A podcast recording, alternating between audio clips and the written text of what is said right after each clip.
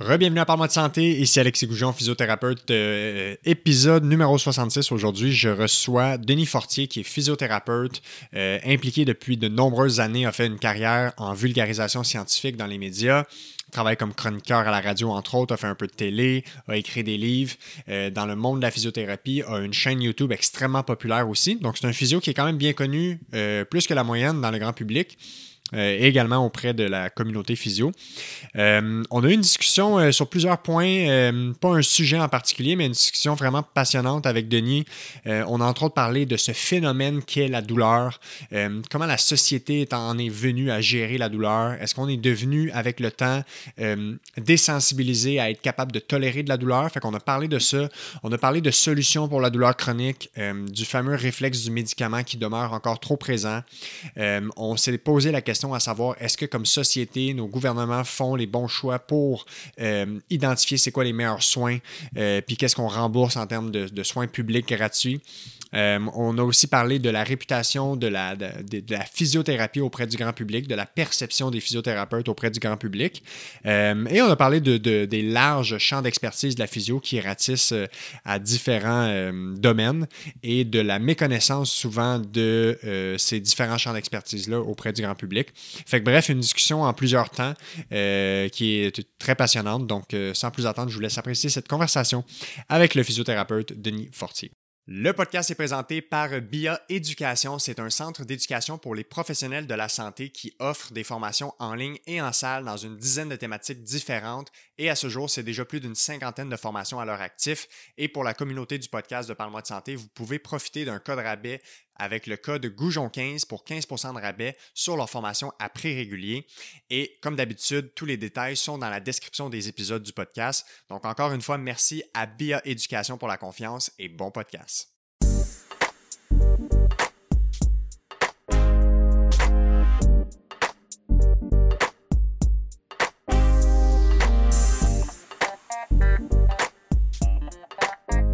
Bon, alors on est parti ce matin avec Denis Fortier. Comment ça va? Salut Alexis, ça va bien toi? Ça va super bien. Merci d'avoir accepté l'invitation. Ça fait plaisir. Tu es un visage euh, bien connu dans le monde de la physio et même aussi dans le, par le grand public. Mhm. Peut-être le physiothérapeute le plus euh, connu du grand public de par le métier que tu fais dans les mhm. grands médias. Euh, donc, évidemment, tu es physiothérapeute. Avec le temps aussi, tu as pris une grande place dans les médias ou avec des, plus une, partie de ta pratique qui, s'apprête à la communication scientifique, mhm. de cette proximité, entre autres, avec le grand public, qui, est une réelle chance, je dois le dire, d'avoir cette proximité à plus petite échelle. Je, je le vis aussi avec le c'est toujours bien d'avoir un peu la, perception des gens sur ce qu'on fait, sur ce qu'on dit. Et euh, également, par le fait même, bon, tu es auteur, chroniqueur, tu as fait un peu de télé. Bref, un, petit peu de tout. Euh, on pourrait quasiment comparer ça aux pharmaciens des, physiothérapeutes, si on veut. Euh, et tu es même un peu, j'aime bien dire, avant-gardiste avec ta chaîne YouTube, qui, il y en a beaucoup qui pensent que YouTube, c'est récent qu'on fait ça. Mais toi, je ne sais pas, ça fait combien de temps d'ailleurs que tu fais ta chaîne YouTube? En fait, j'ai ouvert la chaîne YouTube, je pense, en 2013 ou 2014 pour mon premier livre et j'ai jamais eu le temps de faire mes vidéos parce que j'ai commencé à faire de la télé à ce moment-là chaque semaine. Euh, mais les vidéos, je crois que c'est plus depuis 2017 euh, ou 2018, quelque chose comme ça, que j'ai publié les, premières vidéos. Euh, et tout ça, c'est fait par hasard. Moi, je me suis pas levé un matin je me suis dit, je vais, faire, je vais dans les médias en physio. C'était vraiment un hasard. J'ai commencé par écrire des romans. Puis ensuite, je, comme j'étais déjà dans une maison d'édition, je me suis dit, je vais écrire un guide pratique. Il me semble que c'est logique, euh, ou en tout cas un livre en lien avec la physio, et c'est parti comme ça. Mais ça n'a jamais été planifié, et chaque année, je me suis jamais dit, euh, l'année prochaine, je voudrais faire ça, ça, ça, dans un contexte de, médiatique. Euh, moi, ça a été toujours l'aspect clinique que je voulais développer, là, comme tous les physios, et c'est ça que je continue à faire. Mais ça a été vraiment un pas une erreur de parcours, mais presque dans un sens. Je voulais je voulais être comédien, après avoir étudié en physio, j'ai étudiant de théâtre. Donc, il y avait ça. Mais sinon, euh, j'ai toujours tripé dans la physio. Je tripe encore. Mais euh, oui, il y a eu tout ça. Puis oui, tu as raison, c'est un privilège. Tu, le vis toi aussi avec ton podcast. Mais d'avoir accès aussi à des personnes, à des, à des, gens qu'on ne on, verra pas en clinique parce que soit parce qu'ils ne consulteront pas ou euh, il y a ça. Et aussi avoir accès à beaucoup de personnes, à l'opinion de beaucoup de personnes, d'avoir une vue différente de la vue qu'on a en physio. Donc, on a un certain biais en physio. On voit beaucoup de personnes qui ont besoin de nos services, qui ont des douleurs, qui ont des incapacités physiques, etc. Euh, et là, ben, j'ai le privilège de pouvoir avoir un autre son de cloche qui est aussi biaisé, mais différemment. Donc, euh, je trouve euh, que c'est vraiment un privilège de, recevoir tous ces commentaires-là sur les réseaux sociaux, mais aussi des commentaires parfois plus, vraiment plus personnels, par courriel, par exemple, c'est du quotidien. Donc, oui, c'est un privilège et ça, ça permet de réfléchir aussi à son travail, à mon travail à moi dans les médias, mais à mon travail aussi de clinicien. C'est que c'est très, très enrichissant. Puis avec le temps, puis tu sais, moi, dans ma jeune pratique, ce que je vois, c'est que d'avoir une pratique variée, multiples facettes comme physiothérapeute, puis on, on acquérit des habiletés avec notre cursus, ou souvent les, personnalités des gens qui sont en physiothérapie, c'est des personnes très variées, très talentueuses, qui ont, qui ont des talents dans, différents champs de, de, de, la vie en mm-hmm. général. Fait entre autres, la communication qui est au centre de notre travail. Mm-hmm. Donc, quel, quel, euh, quel bénéfice tu penses que ça a apporté, toi, à, ta pratique, à ta carrière, le fait de varier ces éléments-là, d'être capable de faire différents trucs, puis peut-être en même temps donne une idée aux auditeurs, faire un petit survol de en ce moment, ça ressemble à quoi les, les différents, dans les, différents volets dans lesquels tu pratiques ou dans le grand monde de la physiothérapie auquel tu gravites? Euh, comme clinicien, mon, champ de pratique est assez euh, restreint dans un sens. Je fais des visites à domicile, donc je vois et je ne prends pas de nouveaux patients. C'est mes, anciens patients que je suis depuis longtemps. Donc, c'est soit des, anciens enfants qui sont devenus adultes parce que j'ai travaillé en pédiatrie avec des problèmes chroniques, des maladies dégénératives, donc des anciens enfants qui sont devenus adultes euh, que je continue à voir et des, des, cas, de, des cas complexes de douleurs chroniques. Euh, c'est puisque je ne prends pas de nouveaux patients. Donc, c'est pas mal ma, clientèle. Et le fait de, de, de, faire ce que je fais dans les médias, euh, et, dans, dans, les livres, vraiment dans, dans l'ensemble de, de, ce dont à quoi je, touche, là, les médias, mais aussi les livres, ben, ça, ça, me force en quelque sorte et ça me discipline. Je suis quand même assez discipliné de nature, mais à lire beaucoup. Je, suis toujours en train de lire des articles scientifiques, euh, essayer d'avoir une, vue d'ensemble sur différents sujets aussi, lire euh, les articles des autres, écouter aussi, euh, assister à des conférences, en tout cas, essayer d'enrichir mes connaissances pour ce que je fais dans les médias. Quand j'écris des livres, je lis un paquet d'articles, j'essaie d'avoir une réflexion aussi sur les sujets que j'aborde. Donc, tout ça, je ne je prendrai jamais ce temps-là pour le faire en clinique. C'est sûr que je ne travaille pas à temps plein en clinique, mais, mais ça, ça enrichit vraiment plusieurs aspects euh, vraiment physiothérapiques, le très pratico-pratique, mais aussi des aspects théoriques parce que ça nous aide d'avoir de meilleures connaissances théoriques pour être de meilleurs cliniciens. Ça fait que ça, ça, change, ça enrichit vraiment beaucoup ma pratique et aussi d'avoir le son de cloche des personnes qui n'ont pas accès à nos services, qui, qui consultent ma chaîne, par exemple, et, d'écouter leurs questions et d'écouter la de prendre conscience de la récurrence des mêmes questions, ben ça me permet aussi de peut-être voir mes patients un peu différemment, euh, parce que nos patients nous disent pas tout nécessairement. Puis peut-être que d'avoir, d'avoir pris un pas de recul sur tout ça, ça m'aide aussi à, même dans, la relation avec la relation avec, laquelle j'ai avec mes patients. Et je les vois à domicile en plus, donc il y a une proximité qui est là par la force des choses, par mon travail clinique, parce que je suis dans leur, dans leur, euh, dans leur environnement. Et quand on, on travaille, par exemple, quand on a une chaîne YouTube, on est aussi dans l'environnement des gens. Il y a une proximité qui est là avec euh, YouTube ou avec la radio, ça fait beaucoup ça, moins avec la télé, mais euh, il y a cette proximité-là qui est près de notre travail aussi, parce qu'on est toujours dans une proximité très étroite, physique, mais pas juste physique aussi avec nos patients. Et le fait d'avoir travaillé dans les médias depuis plusieurs années, de faire des chroniques à la radio, puis la radio, il y a vraiment cette proximité-là mhm. avec le public. Même les gens appellent en nombre des fois pour poser leurs propres questions. Euh, la chaîne YouTube, les livres, les gens peuvent l'acheter, le lire et c'est très vulgarisé pour le grand public. Euh, ça t'a amené à avoir un peu accès au aux pensées des gens par mhm. le fait même, parce que, comme tu l'as dit, ils vont te poser des questions, ils vont t'écrire, puis il y a des thématiques qui reviennent. Dans le grand public, de, la vision que toi tu as, comment les physiothérapeutes sont perçus? C'est quoi la perception qu'on a des physiothérapeutes dans le grand public en général? Ça, c'est intéressant. C'est sûr que moi, j'ai je vais dire ce que moi j'observe. Évidemment, j'aurais un autre parcours, ça serait différent, mais je trouve qu'on est encore beaucoup euh, associé à tout ce qui touche le musculo-squelettique. Ouais.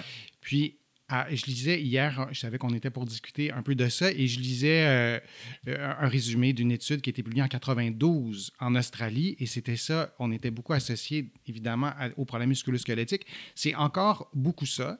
Donc les blessures, les douleurs, les entorses, les maux de dos. Physiothérapie, ouais, les maux de dos, physiothérapie sportive, on est beaucoup associé à ça. Là, je, te donne vraiment mon, impression, je ne dis pas que chaque personne dans les médias pense ça, mais euh, euh, les gens me connaissent un peu plus dans les médias. Je parle des recherchistes, des réalisateurs, des producteurs. Mais vraiment, pendant longtemps, c'est ce qu'on me demandait de faire. Et quand je proposais autre chose, il y a toujours eu beaucoup d'ouverture. Il y a eu vraiment, euh, ça j'ai été chanceux là-dessus, mais les gens étaient étonnés que je suggère de parler de respiration, de cardio-respiratoire, et de, cardiovasculaire, de problèmes neurologiques, etc., etc.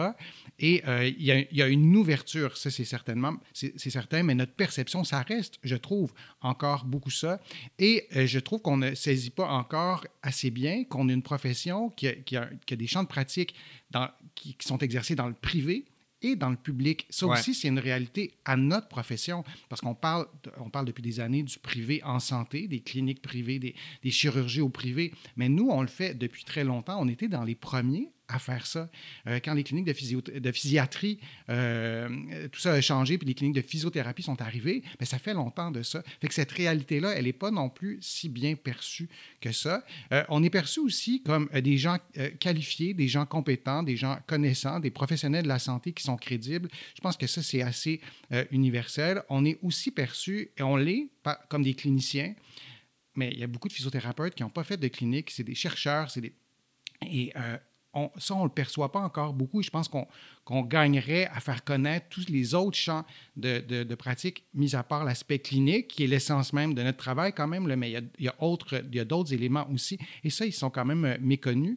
Et on reste perçu comme des cliniciens. Et euh, moi, je, regrette parfois que pour, certains sujets, ben, on demande, euh, et, et je n'ai rien contre mes amis médecins, mais qu'on demande un médecin, je me dis, il me semble qu'un physio, ça aurait été la bonne personne.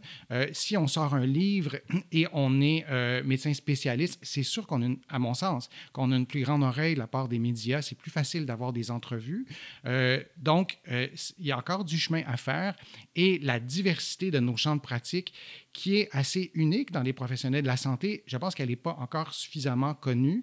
On voit beaucoup de nutritionnistes dans les médias. Absolument. Je me souviens plus du nombre de nutritionnistes, mais si on les compare au, nombre en nombre aux professionnels de la physiothérapie, peut-être que je me trompe, mais j'ai l'impression qu'il n'y a pas une si grande différence que ça.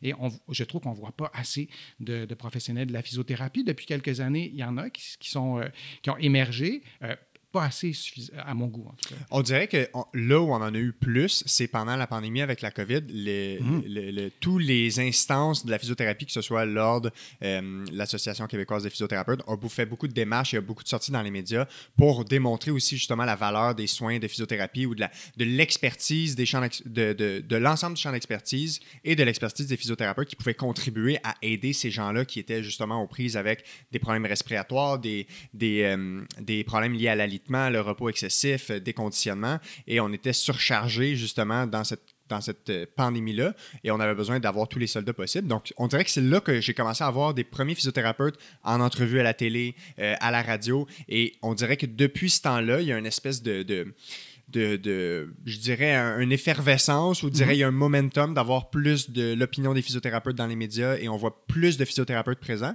mais c'est quand même encore sous-estimé ou c'est sous-utilisé encore? Je pense que oui. Et en plus, nos champs de pratique, entre guillemets, ça se vend bien dans les médias. C'est très pratico-pratique par définition. C'est très visuel aussi. Euh, et ça, c'est un excellent point que tu apportes. Et je ne sais pas les gens qui, nous écoutent, qui nous regardent, ce qu'ils en pensent, mais la, la, COVID longue, entre autres, mais aussi euh, aussi la COVID euh, point, mais aussi la COVID longue. Ça, c'est un excellent exemple de, de toutes les sphères euh, de nos champs de pratique en physiothérapie qui sont, ben, peut-être pas tous, mais plusieurs qui sont interpellés par cet enjeu de santé-là qui est nouveau. Et moi, je trouve qu'on gagne et on gagnerait davantage à faire connaître ces différents champs de pratique-là. Qu'un physiothérapeute travaille en physio-respiratoire, c'est encore vraiment pas très connu. Euh, et il y avait vraiment une ouverture des médias, du grand public. Moi, j'ai reçu plein de... J'ai vraiment reçu beaucoup de messages privés, de courriels de gens qui me demandaient, qui connaissaient quelqu'un qui, qui, était atteint par le syndrome euh, de la, par, la, par, la, COVID longue et qui me disait Connais-tu un physio qui fait ça? Parce mm-hmm. qu'ils avaient entendu une entrevue ou quelque chose comme ça C'est vraiment une belle démonstration. Mais la, la, méconnaissance de nos champs de pratique, ça ne nous sert pas. Du, grand public, ça ne nous sert pas quand il arrive des événements comme ça. Et il va y en arriver d'autres. Euh, on nous le prédit qu'il va en avoir d'autres pandémies. Euh, c'est vraiment important de, souligner tout ça. Et on est parmi les, les, professionnels de la santé pour le, syndrome, pour la COVID longue, euh, vraiment qui, doivent être impliqués. Et il y a une ouverture et il y avait un besoin qui était là. Il y avait un besoin criant. Les gens avaient des problèmes de santé et pour lesquels il n'y avait pas ou très peu de solutions. Euh, donc, oui, c'est important. Et j'ajouterais à ton point, euh, moi, je, je, suis content de voir qu'il y a de plus en plus de physios qui sont interpellés dans les médias, dans les, les, grands médias, mais aussi les médias locaux qui sont archi importants, les journaux locaux, les télés locales, les radios locales. Mais moi, je, je trouve qu'on a besoin aussi de visages connus. Euh, qu'on reconnaisse des physios dans les médias. Les nutritions, on peut en nommer plein des Ouais, nutritionnistes. Bon, on ne le fera pas là, mais on pourrait nommer, tout le monde peut nommer trois nutritionnistes sans, réf- sans réfléchir trop longtemps. Euh, trois médecins sans réfléchir trop longtemps. Euh, les infirmières ne sont pas souvent là, mais C'est vrai sont faire un podcast là-dessus. Ouais. sont absentes des médias, il me semble. Peut-être que je me sont en trompe. très grand nombre. C'est en très grand nombre, sont, en très grand nombre, elles sont essentielles Absolument. au système de santé. C'est la- une des bases euh, essentielles du système de santé, quant à moi, d'un système de santé malade. Mais, mais des physiothérapeutes, euh, on peut s'en nommer trois. Euh, du, du grand public. Ouais. Euh, non, on va chercher longtemps. Moi, je ne tiens pas à être le visage connu de la physiothérapie, mais ça n'a vraiment, ça a jamais été mon intention non plus. Puis même moi, je suis plutôt mal à l'aise par rapport à ça que content de, de ça. Ce n'est pas, pas mon objectif, mais j'aimerais ça qu'il y en ait d'autres. Euh, Et donc, oui, c'est important qu'on prenne notre place dans, dans les médias, mais c'est important qu'il y ait des visages connus parce que c'est ultra, de, de faire une télé, c'est ultra puissant en termes de, de transfert de connaissances, mais aussi on a besoin de, de mettre le visage de quelqu'un sur une profession et, et de plusieurs personnes Ouais. sur la même profession. Penses-tu que le fait qu'on soit tant associé à ce qu'on appelle le musculo-squelettique, qui est évidemment mon biais parce que c'est- là-dedans Mm, où moi je baigne, sais, moi oui. j'en fais pas de, de cardio-respiratoire, de la neurologie, bon, via les commotions cérébrales, oui, mais ça rentre dans le musculo-squelettique. Penses-tu qu'on est drôlement associé ou principalement associé à ça parce qu'il y en a tellement, justement. Tu sais, on pense à la douleur chronique qui est une des choses les plus euh, communes, euh, qui, est, un des plus grands problèmes de santé publique. On pense aux blessures sportives, on pense aux blessures juste musculo-squelettiques. Les accidents de travail, combien de personnes sont euh, en- dans des dossiers de CNESST, les accidents de la route, les problèmes de, de, d'entorse cervicale. Est-ce que c'est parce qu'il y en a tellement, qu'on a tellement de besoins de physio et donc c'est justement à ça qu'on est associé? On a une blessure, on va voir le physiothérapeute. Là, là, je pense qu'il y a de, de ton biais qui parle aussi. Parce que c'est drôle possible. que tu dis, ben, les commotions cérébrales, c'est musculo-squelettique, euh, pardon, mais c'est quand même assez neurologique. Oui, c'est très neuro. Mais tu vois comment tu l'as, comment tu dit? Ouais. C'est, très neuro comme commotion cérébrale et même dans ta formulation, mais je suis d'accord avec ce que tu dis, là, mais dans ta formulation, déjà, tu minimises ton rôle par rapport au système, euh, ben, par rapport aux commotions cérébrales et le système euh, nerveux, pour le dire vraiment très simplement. Donc, euh, oui, il y en a beaucoup. Oui, euh, C'est vrai qu'il y a- une jonction entre le musculo-squelettique et le neuro qui est, qui est inébranlable à ce niveau-là, là, qui, est, qui est- qui est franche. là. Ben oui, on peut parler des douleurs au dos aussi. Ouais. L'aspect neurologique est, souvent essentiel. Tout à fait. Euh, Il y, a- il y a ça. Et euh, oui, il y en a beaucoup. Si on prend, euh, je ne sais pas moi, les- le nombre d'années vécues avec des incapacités, puis on pense aux douleurs au dos, évidemment, ça va en haut de la liste. Mais les problèmes respiratoires, quand j'ai écrit mon livre Va prendre l'air, qui est sur la respiration, ben, les gens étaient comme un- le, le- le- le grand public, est, je dirais pas étonné, mais un peu que je parle de la respiration physio, ça va être quoi. Mais les problèmes respiratoires, les maladies respiratoires, c'est parmi les principales causes d'hospitalisation. Et les patients qui sont hospitalisés pour des problèmes respiratoires voient des physios. Il y en a beaucoup, beaucoup, Absolument. beaucoup. Les maladies cardiovasculaires, il y en a. Les AVC, on va juste prendre les AVC, ont un rôle à jouer souvent. Souvent, les gens qui font des AVC, qui sont hospitalisés, ils voient des physios. Il y en a beaucoup. C'est dans les principales causes de mortalité, les AVC. Les, les- les infarctus du myocarde, c'est dans les principales causes de mortalité. Euh, les gens qui sont hospitalisés pour des problèmes cardiaques font souvent de la physiothérapie.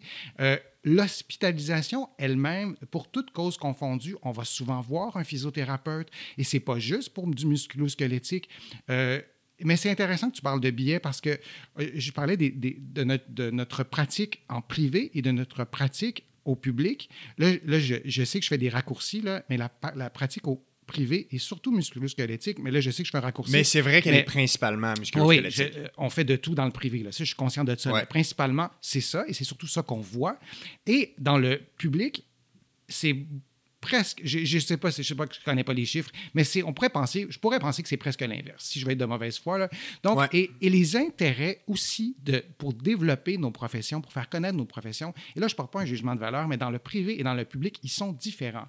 Donc, il y a un enjeu là. Donc, oui, c'est vrai que tout ce qui est musculo-squel- musculo-squelettique est important.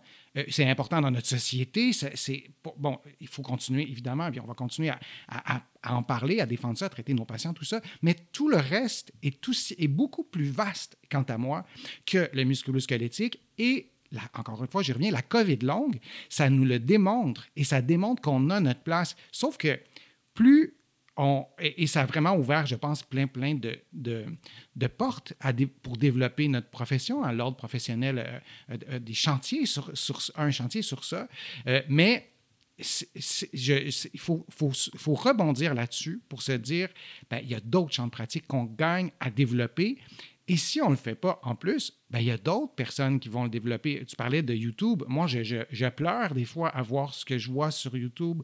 Et, euh, et là, il euh, faut penser à l'algorithme. On vit dans un monde d'algorithmes. Nos patients ne sont pas juste dans nos, dans nos, bureaux, sont sur le web.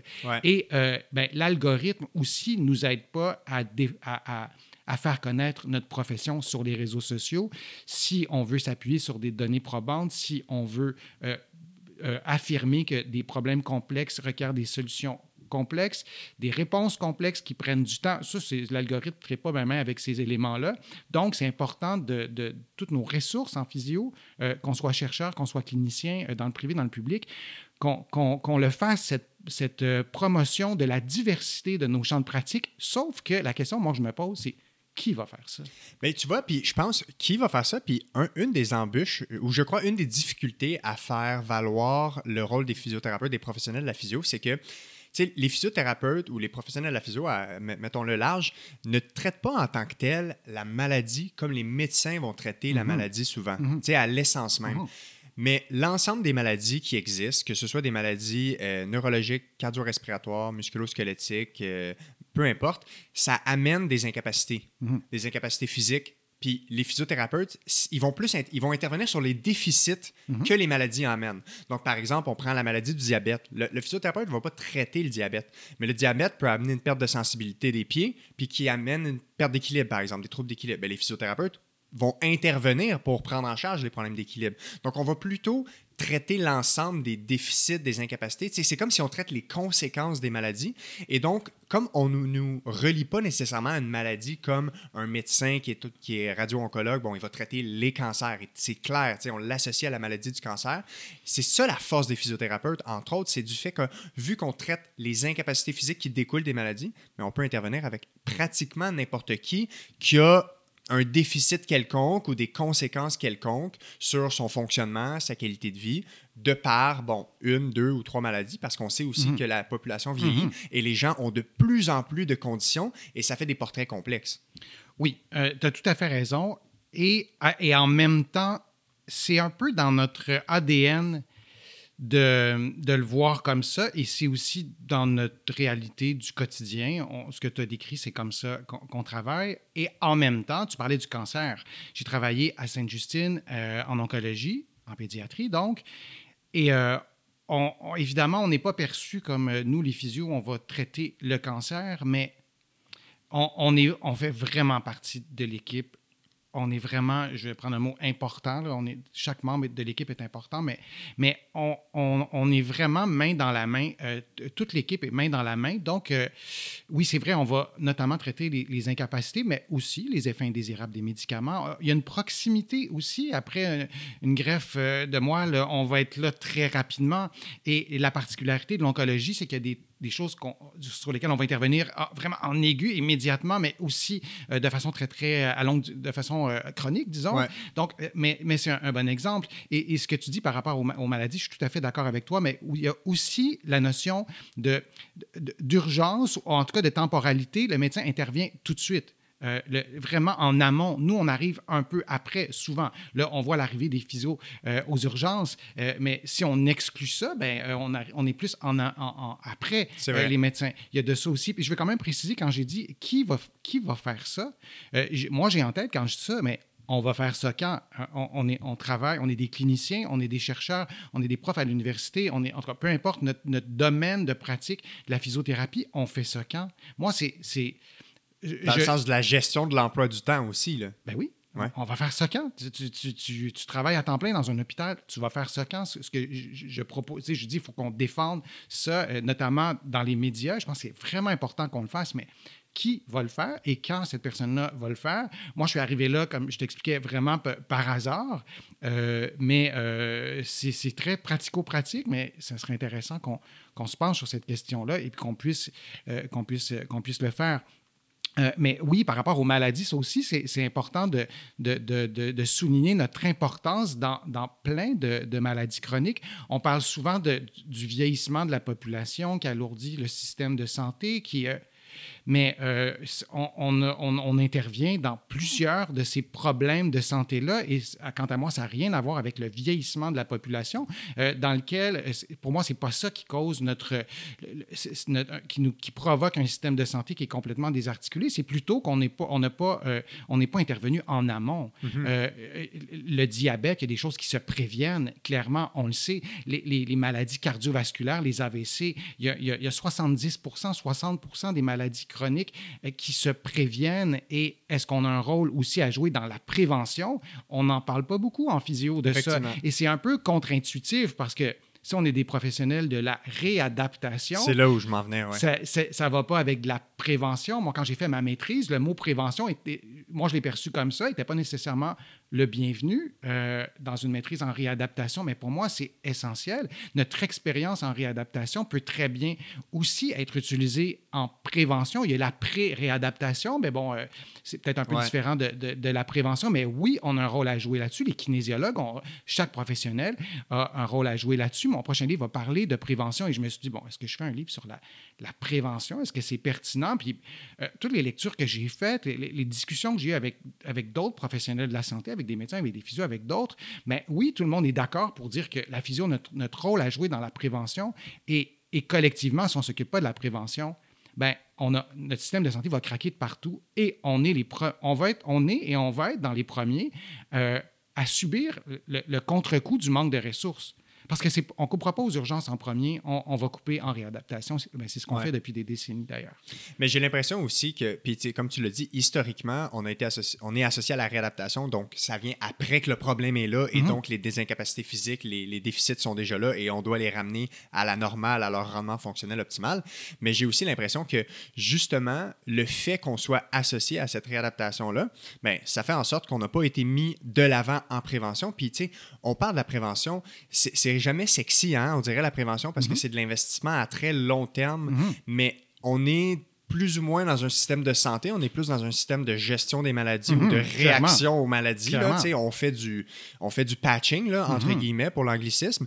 Puis, euh, comme tu dis, la majorité des maladies chroniques qui nous tuent en 2023 ben, sont prévisibles, de un, et de deux, on est capable de les prévenir avec la majorité des habitudes de vie lorsqu'on est capable de les optimiser. Mais ça, ça passe entre autres par l'éducation, je crois, donc que les gens sachent qu'ils peuvent se prendre en main et il y a des choses qu'ils peuvent faire par eux-mêmes. Mais aussi, peut-être que ça prend pas juste l'éducation, c'est pas assez de donner l'information aux gens, il faut leur donner des moyens pour y arriver. Donc, ça prend des gens qui puissent les accompagner, que ce soit par des programmes, que ce soit à l'école. Tu sais, des physiothérapeutes à l'école, il y en a pas beaucoup mm-hmm. en prévention, en santé publique. Euh, ils vont plus être là, bon, en accompagnement, par exemple, avec les, les, en pédiatrie, les gens qui ont des problèmes neurologiques, mais on voit pas beaucoup de physiothérapeutes en prévention, mhm. justement, à ce niveau-là. Puis pas dans une optique de on essaie de régler le problème, vraiment dans une optique de on va vous accompagner, on va vous donner l'information pour essayer d'en prévenir plutôt. Ben, tu l'as dit, on n'a pas un système de santé, on a un système de gestion de la maladie euh, hospitalo-centré, ça c'est clair. Et, et, les gens qui nous écoutent en ce moment, là, les physiothérapeutes, les, les qui nous écoutent, euh, ils se sentent peut-être pas cliniquement si près que ça de la prévention. Mais moi, je trouve que c'est on est étroitement, il faut vraiment s'investir dans ça. On n'a pas le système de santé qui va nous qui laisse de la place à personne pour faire de la prévention. Depuis des années, on a coupé dans les budgets de prévention. Mais si on pense, si on y va, j'allais dire encore plus concrètement par rapport à, la physiothérapie, on parle de la douleur chronique. Hein, mm-hmm. il, y a, des souhaits hein, de euh, si j'ai bien compris, euh, du gouvernement, des, instances décisionnelles, d'investir aussi en douleur chronique. Mais la douleur, c'est un vaste sujet, la douleur chronique, mais la douleur chronique, il y a plein de cas de douleur chronique. Et quand je te disais que j'ai le privilège de, de, lire des histoires de, personnes qui, m'écrivent, que je connais, que je connais pas, mais on sait que la douleur chronique, on n'attrape pas de la douleur chronique. Encore une fois, c'est complexe, là, mais... Ça n'est pas du jour au lendemain. Là. Non, on n'attrape pas ça pendant la nuit. Non, ça c'est clair, mais ce que je veux dire, c'est que l'origine de chaque cas est difficile parfois à comprendre, mais j'ai vu plein, de cas en clinique, des personnes qui n'ont pas été traitées à temps qui n'ont pas été euh, pris en charge, qui n'ont pas eu ces explications-là, des cas de douleurs très fortes euh, qui n'ont pas été bien traités ou qui n'ont pas été traités ou qui ont été traités par des médicaments, point, avec aucun conseil, aucune explication. Quand je parle de prévention, c'est pour moi, c'est très, très concret. C'est pas nécessairement qu'on s'assoit dans, et ça pourrait être ça aussi, qu'on s'assoit dans un bureau avec un physiothérapeute, un kinésiologue, du personnel du, département de santé publique, puis on, on, va faire des publicités à la télévision. Tu ça pourrait être ça. Mais c'est pas juste ça. Fait que si on revient à la douleur chronique. Cette personne-là, ce monsieur-là, cette madame-là qui n'a pas été traitée à l'âge de 38 ans ou de 42 ans, qui s'est fait dire que c'était normal d'avoir un petit peu de douleur, mais cette personne-là a une douleur aiguë, qui a un médicament, qui n'a pas d'information, qui n'a pas d'autres conseils, et qu'on revoit ou qui m'écrit 20 ans plus tard, puis qui qui, m'écrit son histoire, puis pour moi, c'est clair que c'est pas un cas de douleur chronique qui aurait dû exister. Je trouve que. Ouais, c'est ça. Dans le sens, c'est un problème qui est simple et s'il avait été bien géré initialement, ça n'aurait pas évolué. Je prends un tout petit moment pour vous parler d'une formation de mes amis de chez Bioéducation qui pourrait vous intéresser. Est-ce que vous traitez et vous prenez en charge des patients qui ont de la douleur chronique? Si oui, euh, Bioéducation a monté une énorme formation en ligne qui comprend plusieurs niveaux euh, et qui est une certification en approche globale en gestion de la douleur. Donc, vous pouvez le faire par module, 100% en ligne, autonome. Euh, un apprentissage qui se fait avec des visionnements d'histoire de cas, entre autres. Et ils ont impliqué quatre formateurs cliniciens, donc euh, des formateurs qui viennent du Canada et de l'Australie. Donc, c'est une collaboration de cliniciens. Donc, vous avez accès à une expérience qui est euh, également diversifiée. Donc, super pertinente formation. Et évidemment, comme d'habitude, vous pouvez utiliser le code promo Goujon15 pour 15% de rabais sur leur formation en ligne. Et évidemment, vous allez trouver toutes les informations nécessaires en lien avec la formation dans la description de l'épisode d'aujourd'hui. Mais il faut arrêter de parler de douleur chronique comme, comme, un, comme, comme on, parlait, on parle encore quand même un peu de lombalgie, de maux de dos dans, son, dans leur ensemble, mais encore plus la douleur chronique. Encore une fois, là, on pourrait parler de sensibilisation centrale, on pourrait parler, je sais que c'est un problème complexe, je suis en train de dire que tous les cas de douleur chronique, c'est des cas qui ont été maltraités, mais il y en a. Il y en a, et ça, c'est de la prévention. Donc, oui, investir en douleur chronique là, euh, pour proposer des choses qui sont aux prises, des gens qui sont aux prises avec la douleur chronique. Mais il ne faut pas oublier qu'il y avait quelque chose à l'origine et pour, euh, pour aider ces personnes-là, pour que ça ne devienne pas une douleur chronique, on a un rôle fondamental à jouer. Et pour moi, ça, c'est, c'est de la prévention. C'est peut-être un peu, euh, c'est peut-être pas le bon terme de parler de prévention de douleur chronique, là, mais, mais, mais c'est un peu ça aussi. Euh, et en disant juste douleur chronique, on oublie un peu la complexité. Je ne pense pas que nous, physiothérapeutes, on oublie la complexité des douleurs chroniques. Quand je dis on, je parle de collectivement. On met ça dans un panier. C'est comme un peu plus facile, puis on se dit, ben, il y a une personne sur cinq qui souffre de douleurs chroniques. Nous, quand on se le dit en physio, euh, on, je pense qu'on voit hein, la, complexité de la chose, mais on parlait des médias tout à l'heure, mais quand on dit qu'une personne sur cinq souffre de douleurs chroniques, c'est comme si on dit une personne sur cinq souffre de cancer, de diabète ou d'hypertension artérielle c'est beaucoup plus complexe que ça. Et là, pour ce qui est de la prévention, on a notre rôle à jouer, on a notre rôle à défendre. Et si on ne le fait pas, bien, il y en a d'autres qui, vont soit le prendre ou soit qu'on va passer à côté de ça et on va agir encore trop tard. Et je le répète, il y a un coût faramineux pour faire ça et on n'est pas les on va être, je pense qu'on est les premiers à perdre aussi du financement de plein de choses, euh, du, financement de, nos pratiques, euh, parce que le système craque de partout. Puis, euh, il, y a des, y a des valeurs sûres sur lesquelles on mise. Je parle du système de santé, et on n'est pas dans les premières. On n'est pas dans les, ces valeurs indispensables. Je pense que c'est pas tout à fait faux de, le dire comme ça. Il y a beaucoup de choses dans ce que tu as dit. D'abord, juste pour rebondir, on dirait que le terme, le, le la terminologie de douleur chronique, comme cette étiquette-là, a un, un, un aura très négatif. Et c'est comme si on, l'utilise à toutes les sauces dans le sens que même les gens viennent me consulter puis ils me disent ah tu sais moi c'est chronique ma mhm. douleur. Comme si on comprend pas trop exactement qu'est-ce que c'est ce terme là qu'est-ce que c'est pas. Je pense pour enlever le com ouais, on comprend pas. Ouais exactement quand on dit quand les patients ouais puis c'est pour ça que des fois je me questionne bon on devrait-tu utiliser le terme douleur persistante comme plusieurs personnes vont parler? Puis mhm. techniquement là tu sais la définition de la douleur chronique ce n'est qu'un aspect de temporalité là. techniquement mhm. c'est juste quand la douleur elle excède de plusieurs mois ça veut rien dire, le temps de guérison normal Alors que nous, ce qu'on comprend comme professionnels de la physio, c'est que quand les gens ont de la douleur chronique, quand on analyse le portrait en général, ben, c'est qu'ils ont une douleur influencée par des facteurs qui sont complexes, par multiples facteurs. Puis à mon avis, comme clinicien, avec l'expérience, c'est principalement de la douleur chronique que je vois maintenant. C'est ma clientèle principale. Puis la majorité des gens qui viennent me voir, on dirait que j'identifie ça. Il y a comme deux catégories. Soit, comme tu mentionnes, c'était un problème très simple au début. Ils n'ont juste pas eu le bon accompagnement et ils n'ont pas eu le bon traitement, la bonne prise en charge. Et là, c'est rendu chronique, mais ça reste un problème simple. Et euh, ils ont bon, de la résilience, euh, ils sont capables de faire, face à l'adversité, fait qu'ils s'en sortent quand même bien. C'est quand même bien. Mm-hmm. Et souvent, on fait une prise en charge assez simple et normal, et les gens reviennent à leur niveau de fonctionnement adéquat. Et tu as l'autre catégorie que les gens ont chronicisé vraiment en raison de ce qu'on appelle tous les facteurs psychosociaux. Mhm. Donc, il y a d'autres facteurs qui expliquent pourquoi une douleur peut persister. Bon, d'abord, comment on vit notre épisode de douleur? Est-ce qu'on est capable de quand même vivre une vie normale et enrichissante et plaisante malgré la douleur? Est-ce qu'on a un conflit avec euh, notre employeur et que c'est un accident de travail puis on est pogné dans un litige? Ça, c'est complexe. Est-ce qu'on a un sentiment d'injustice? Euh, est-ce qu'on a eu une peur intense, un, mini stress traumatique qui fait en sorte qu'on a une douleur qui persiste? On peut ajouter la santé mentale et tout Absolument, absolument. Puis on sait que juste nécessairement d'avoir un tempérament plus anxieux, ça peut nous prédisposer à vivre un peu plus de douleur persistante ou d'être un peu plus inquiété par la présence de douleur. Fait que bref, il y a comme il y a des choses complexes là-dedans, mais un des éléments où, où moi j'insiste souvent, c'est que j'ai l'impression que le meilleur prédicteur de récupération pour quelqu'un, c'est le plus vite possible, il fait les bonnes choses.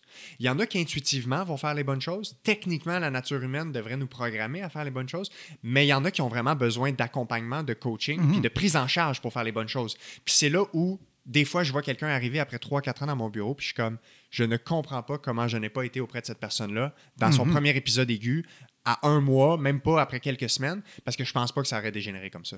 Oui, puis euh, le, sentiment d'efficacité personnelle, c'est archi déterminant pour ces, pour ces personnes-là qui se sentent euh, démunies et parfois elles ont des outils, mais elles les voient pas ou elles se sentent pas euh, efficaces. moi, j'utilise cliniquement, j'utilise jamais douleur chronique. j'utilise les mots que tu as nommés, douleur persistante ou douleur complexe ou les deux en même temps. Je dis jamais douleur chronique parce que j'ai l'impression que je leur, étampe un, un, étiquette dans le front, puis là, je ferme des portes tu le disais toi-même, non seulement que ça, ça, sous-entend que c'est quelque chose qu'on ne comprend pas, mais ça sous-entend aussi que c'est quelque chose, là je parle du point de vue de, la personne qui en est atteinte, ça sous-entend quelque chose qu'on ne peut pas comprendre, que ça vaut, qu'on peut, ça vaut presque pas la peine de chercher à comprendre, et c'est une douleur chronique, ou on a le, côté, euh, l'autre côté euh, de la personne qui a une douleur chronique, pour le dire comme ça, et qui cherche toujours qu'est-ce qui va régler son problème mécanique dans le dos, ma mère était comme ça depuis 30 ans. mais moi, je n'utilise pas le terme douleur chronique euh, cliniquement. Mais euh, oui, il y a tous les aspects euh, psychosociaux qui sont importants, mais il y a aussi des gens qui ont eu des chirurgies, qui ont eu des douleurs après une chirurgie, qui n'ont pas eu de suivi, puis qui sont pris avec cette douleur-là, puis ça, a dégénéré. Il y a, il y a, vraiment un, il y a un éventail très complexe. Oui, c'est ça. Très diversifié. Mais, et l'autre élément aussi dont il faut absolument parler, c'est l'aspect médicament, l'aspect, le, la pilule qui va régler le problème. Mhm, c'est ultra puissant et ça, ça, ça, ne nous aide pas en physiothérapie. Ça nous aide pas en physiothérapie. Ce que je veux dire, c'est que euh, c'est presque une question, c'est pas presque, c'est une question souvent de croyance.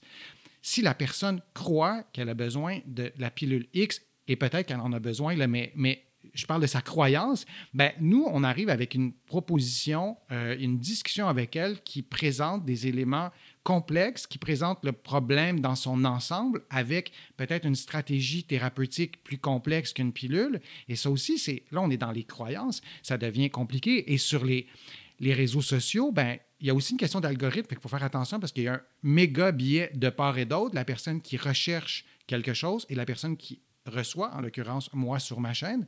Mais euh, cette croyance-là, elle est vraiment très, très forte. Ça génère du clic aussi. Et ça devient vraiment un défi de taille de briser un peu cette croyance-là pour euh, dire qu'il ben, y a un petit peu plus de complexité, peut-être que ça va prendre un peu plus de temps. Et, euh, mais par rapport à la douleur chronique, si on continue sur ce thème-là, ben, là ça aussi, c'est un enjeu. Et euh, ben, on a vu avec la crise des, des opioïdes, j'ai vu un documentaire il n'y a, a, pas a pas longtemps, je cherche le nom, en fait, c'est pas un documentaire, c'est un film, ça ne me revient pas sur Netflix, sur la crise des opioïdes. Oui, c'est ça, exactement. Bon, c'est une, une fiction, mais euh, c'est basé nettement sur la réalité, mais c'est ultra puissant ce qui s'est passé dans ça on encore on paye encore les séquelles de ça de, de cette organisation là entre certains médecins les certaines compagnies pharmaceutiques certains représentants mais ça ça installe une croyance et on vit à l'ère euh, vraiment de la, la, post-vérité. Là, on est vraiment dans les croyances et peut-être que comme clinicien, on se sent parfois peut-être un peu loin de ça, mais non. Fait que la croyance du médicament miracle, elle est très forte. On n'arrête pas de parler de l'Ozempic, mais c'est bien décourageant qu'on hmm. parle encore. On est encore rendu.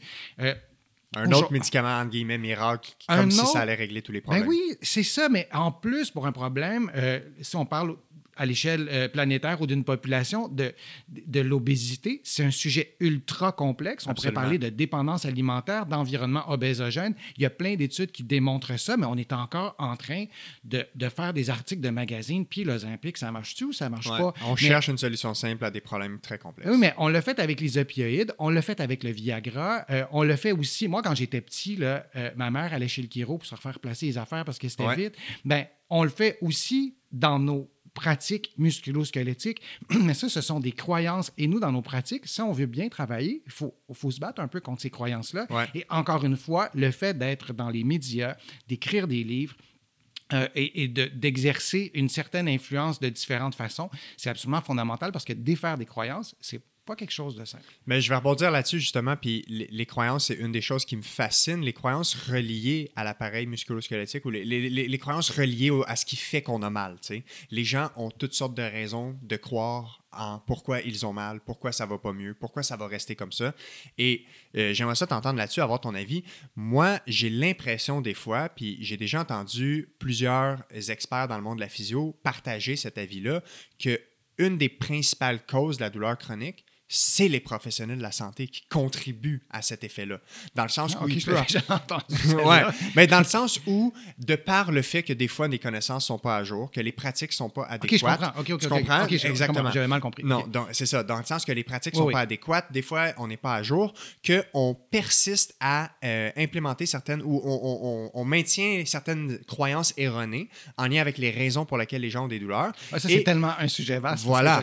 et, et les gens et les individus individus qui ont ces douleurs-là développent ou vont acquérir, vont aspirer ces croyances-là et ça va devenir leur propre raison d'expliquer mm. pourquoi les gens ont mal. Mm. Fait qu'un exemple simple, c'est quand quelqu'un vient puis il a mal au dos, puis ça fait 20 ans, puis si la personne est rendue à 60 ans puis elle me dit Ah, c'est mon hernie discale qui fait mal.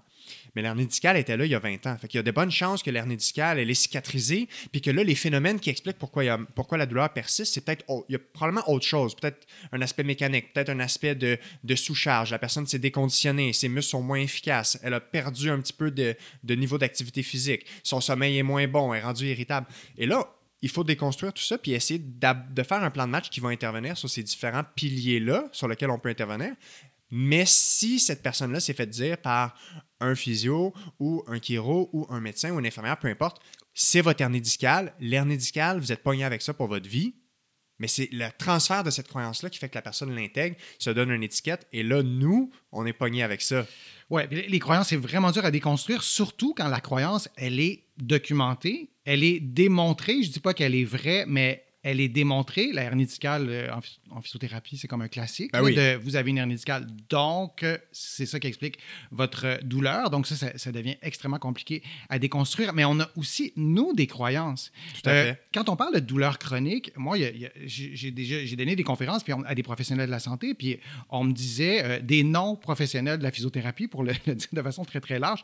Puis on me disait, ben oui, mais là, ils ont de la douleur chronique, commencez pas à faire des exercices avec. Puis oui, mais c'est parce qu'on peut avoir une douleur chronique avec un déconditionnement on peut avoir une douleur chronique avec un problème physique aussi. Les deux peuvent coexister, mais ça aussi, c'est une croyance qu'en présence de douleur chronique, il ne faut pas avoir une approche musculo-squelettique, ça ne marche pas. Ben mais, mais il y a aussi, on a aussi, un exemple, on a aussi, nous, euh, des croyances. Mais oui, ça, c'est vraiment très fort. Je pense que c'est un des principaux chevals de bataille lorsqu'on traite euh, plusieurs, certains patients, en tout cas, je pas, pas tous, mais euh, oui, c'est vraiment très puissant et ça détermine les comportements de la personne, ça détermine ses habitudes de vie et, la littératie en santé.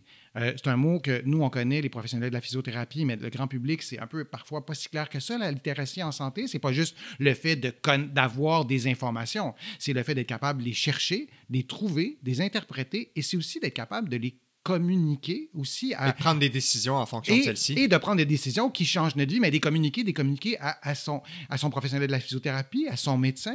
donc, cette littératie en santé-là, tant qu'elle est aussi pauvre qu'elle est en ce moment, ben, ça devient difficile de, de, de, de, de défaire des croyances, parce que pour défaire des croyances, ça prend aussi des connaissances, et on vit à une ère où euh, il y, a, y, a, quelque chose qui s'affronte dans ces deux, dans ces deux aspects-là. Moi, je pensais jamais, quand j'étudiais en physio, qu'on serait rendu à cette ère-là, mais euh, ça, les croyances, il y en a, j'ai pas 12 000 exemples à te donner, mais il y en aurait au moins 12 000 euh, qu'on voit sur les réseaux sociaux, mais tu dis, mais mon Dieu, je, réponds quoi à ça? Ouais. Mais justement, si, si on, on, surfe sur cette vague-là, les gens, bon, t'écrivent des fois, ils ont toutes sortes de problèmes, ils ont leur douleur, ils veulent des solutions. Les gens, euh, dans les parties de famille, t'as as, l'oncle ou la tante qui va te dire Hey, j'ai mal à l'épaule, tu connais-tu un bon exercice ou tu connais-tu? On cherche souvent la solution rapide ou quelque, chose, quelque chose de simple qui pourrait aider. Est-ce que tu penses qu'on est intéressé, quand on regarde au niveau macro, les gens qui, ont, qui vivent des douleurs, est-ce qu'ils sont intéressés plus à soulager, éliminer la douleur rapidement ou est-ce que ils semblent vouloir une démarche pour régler les problèmes qui sont à l'origine de leur douleur. Ça, je sais que c'est une question complexe. Oui. Moi, je suis. C'est sûr qu'il y a une diversité dans la population, mais globalement, moi, je suis profondément convaincu qu'il y a une majorité de personnes qui sont intéressées à entreprendre des, à prendre des chemins complexes pour régler des problèmes complexes. Il faut leur expliquer, faut leur dire pourquoi. Quand je donne des conférences, c'est quand même assez phénoménal de, de, parce que bon, on est devant 50, 100, 200 personnes, donc on voit leur face. Eux autres, ils ne se rendent pas compte qu'on a 50 faces en même temps ou 200. Et là, on a la réaction en temps réel d'informations qu'on transmet.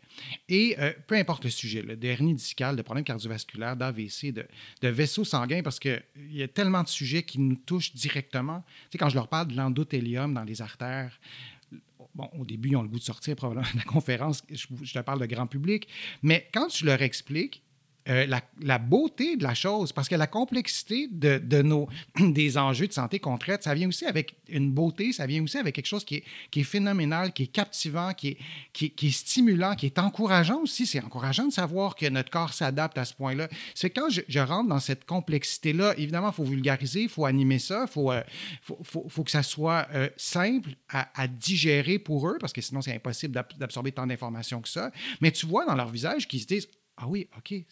Mais là, il y a vraiment, on, l'a tous déjà vécu dans nos cours à nous en physiothérapie. On se dit, tu le dis même toi-même, comment ça se fait que je ne savais pas ça avant?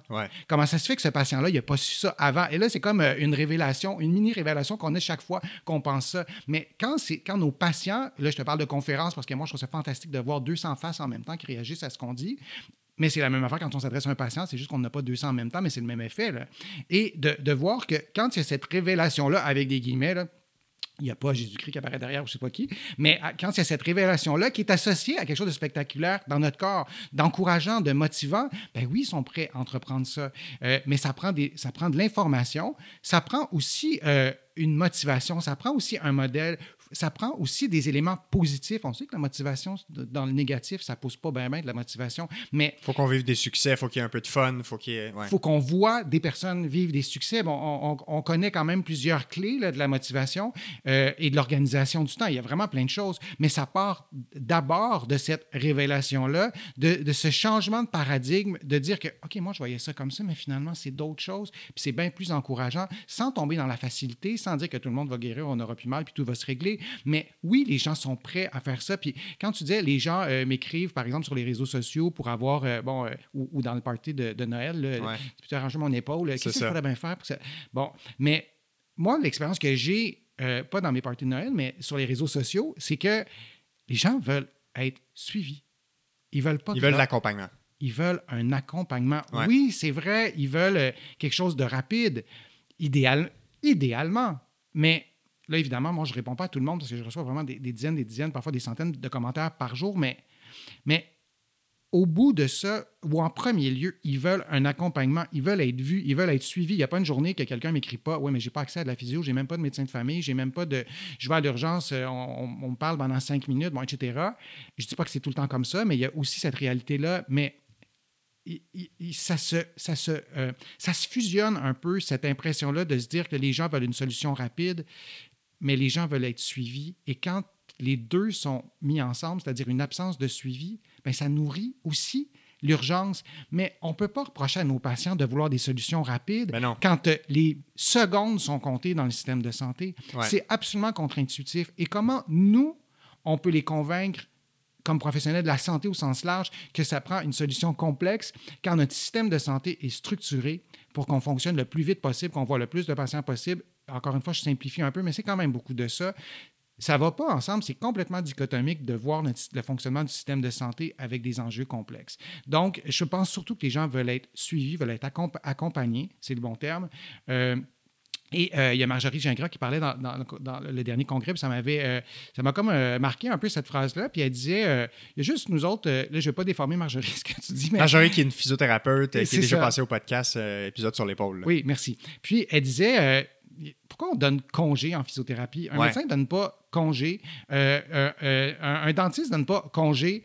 On donne congé de l'hôpital. On donne Ça, congé de du- l'épisode de soins actuel. Ben, Dans le sens où on donne pas congé au patient, vient, c'est fini. C'est le congé de l'hôpital, Ouais. de l'hospitalisation. Ça, ça fait du sens. Là, comme quand on va à l'hôtel, on finit par s'en aller. Exact. Bon, ça, ça fait du sens. Non, mais il y Ah a ouais. ça. Mais, mais ça, m'a comme, ça me questionne depuis que j'ai entendu ça parce que je me dis, effectivement, j'ai l'impression que moi, là, je veux pas que l'ordre vienne frapper à ma porte, mais ça m'a ça m'a fait penser que je me suis dit, moi, à mes patients, je pense que je leur ai donné, jamais donné de congé. Oui, j'ai j'ai écrit ma note de congé, mais j'ai jamais donné congé à un patient. Ça dépend peut-être du type de clientèle qu'on traite, mais encore là, euh, quand je travaillais en privé, en pédiatrie, tu dis pas, venez plus me revoir. Ouais. Il y a- la, la porte se ferme jamais.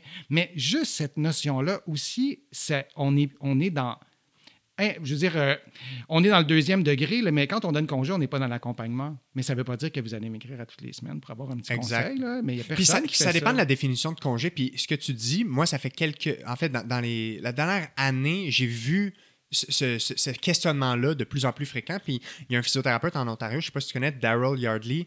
euh, en tout cas, très, très bon physio à suivre qui donne beaucoup de, de mentorat pour les entrepreneurs en physiothérapie, puis aussi sur comment on devrait gérer la relation patient-physiothérapeute ou patient professionnel de la santé.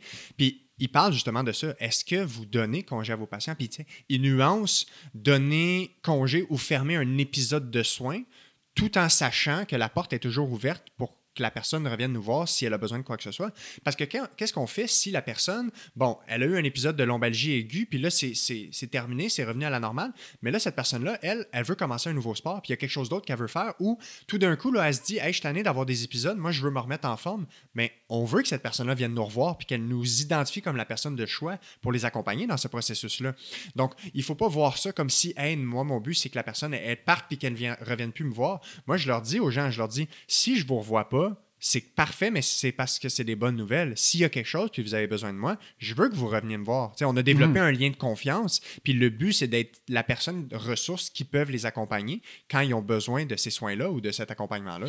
C'est sûr qu'on on pourrait peut-être changer le mot congé. Là. Je ne vais pas faire euh, Mhm. euh, juste parler de, de termes, de mots, de signification des mots, mais en dessous de ça, euh, il y a quand même cet aspect-là, je trouve, euh, sur lequel on, peut, euh, on peut réfléchir. Mais donc, les. les je reviens à, ma réponse de dire que les gens qui, m'écrivent sur les réseaux sociaux, parce que moi, je me, pose la question chaque jour, chaque fois que je donne un contenu, est-ce que ça aide les gens? Est-ce que. euh, et j'ai reçu, moins maintenant, mais j'ai reçu beaucoup de commentaires des professionnels de la physiothérapie et mes contenus sont vus un peu partout sur la planète dans la francophonie. Et, les commentaires, c'était pas des bons commentaires. C'était tu, euh, tu, nous empêches de travailler, euh, tu t'encourages pas la physiothérapie. euh, Bon. Euh, et, ça m'a forcé. Il y en a vraiment eu beaucoup. Et, et ça m'a, je me suis vraiment posé cette ques- question-là. C'est déjà dans ma nature. Mais, euh, mais, mais les gens veulent un accompagnement. C'est ça qu'ils veulent et ils n'en ont pas.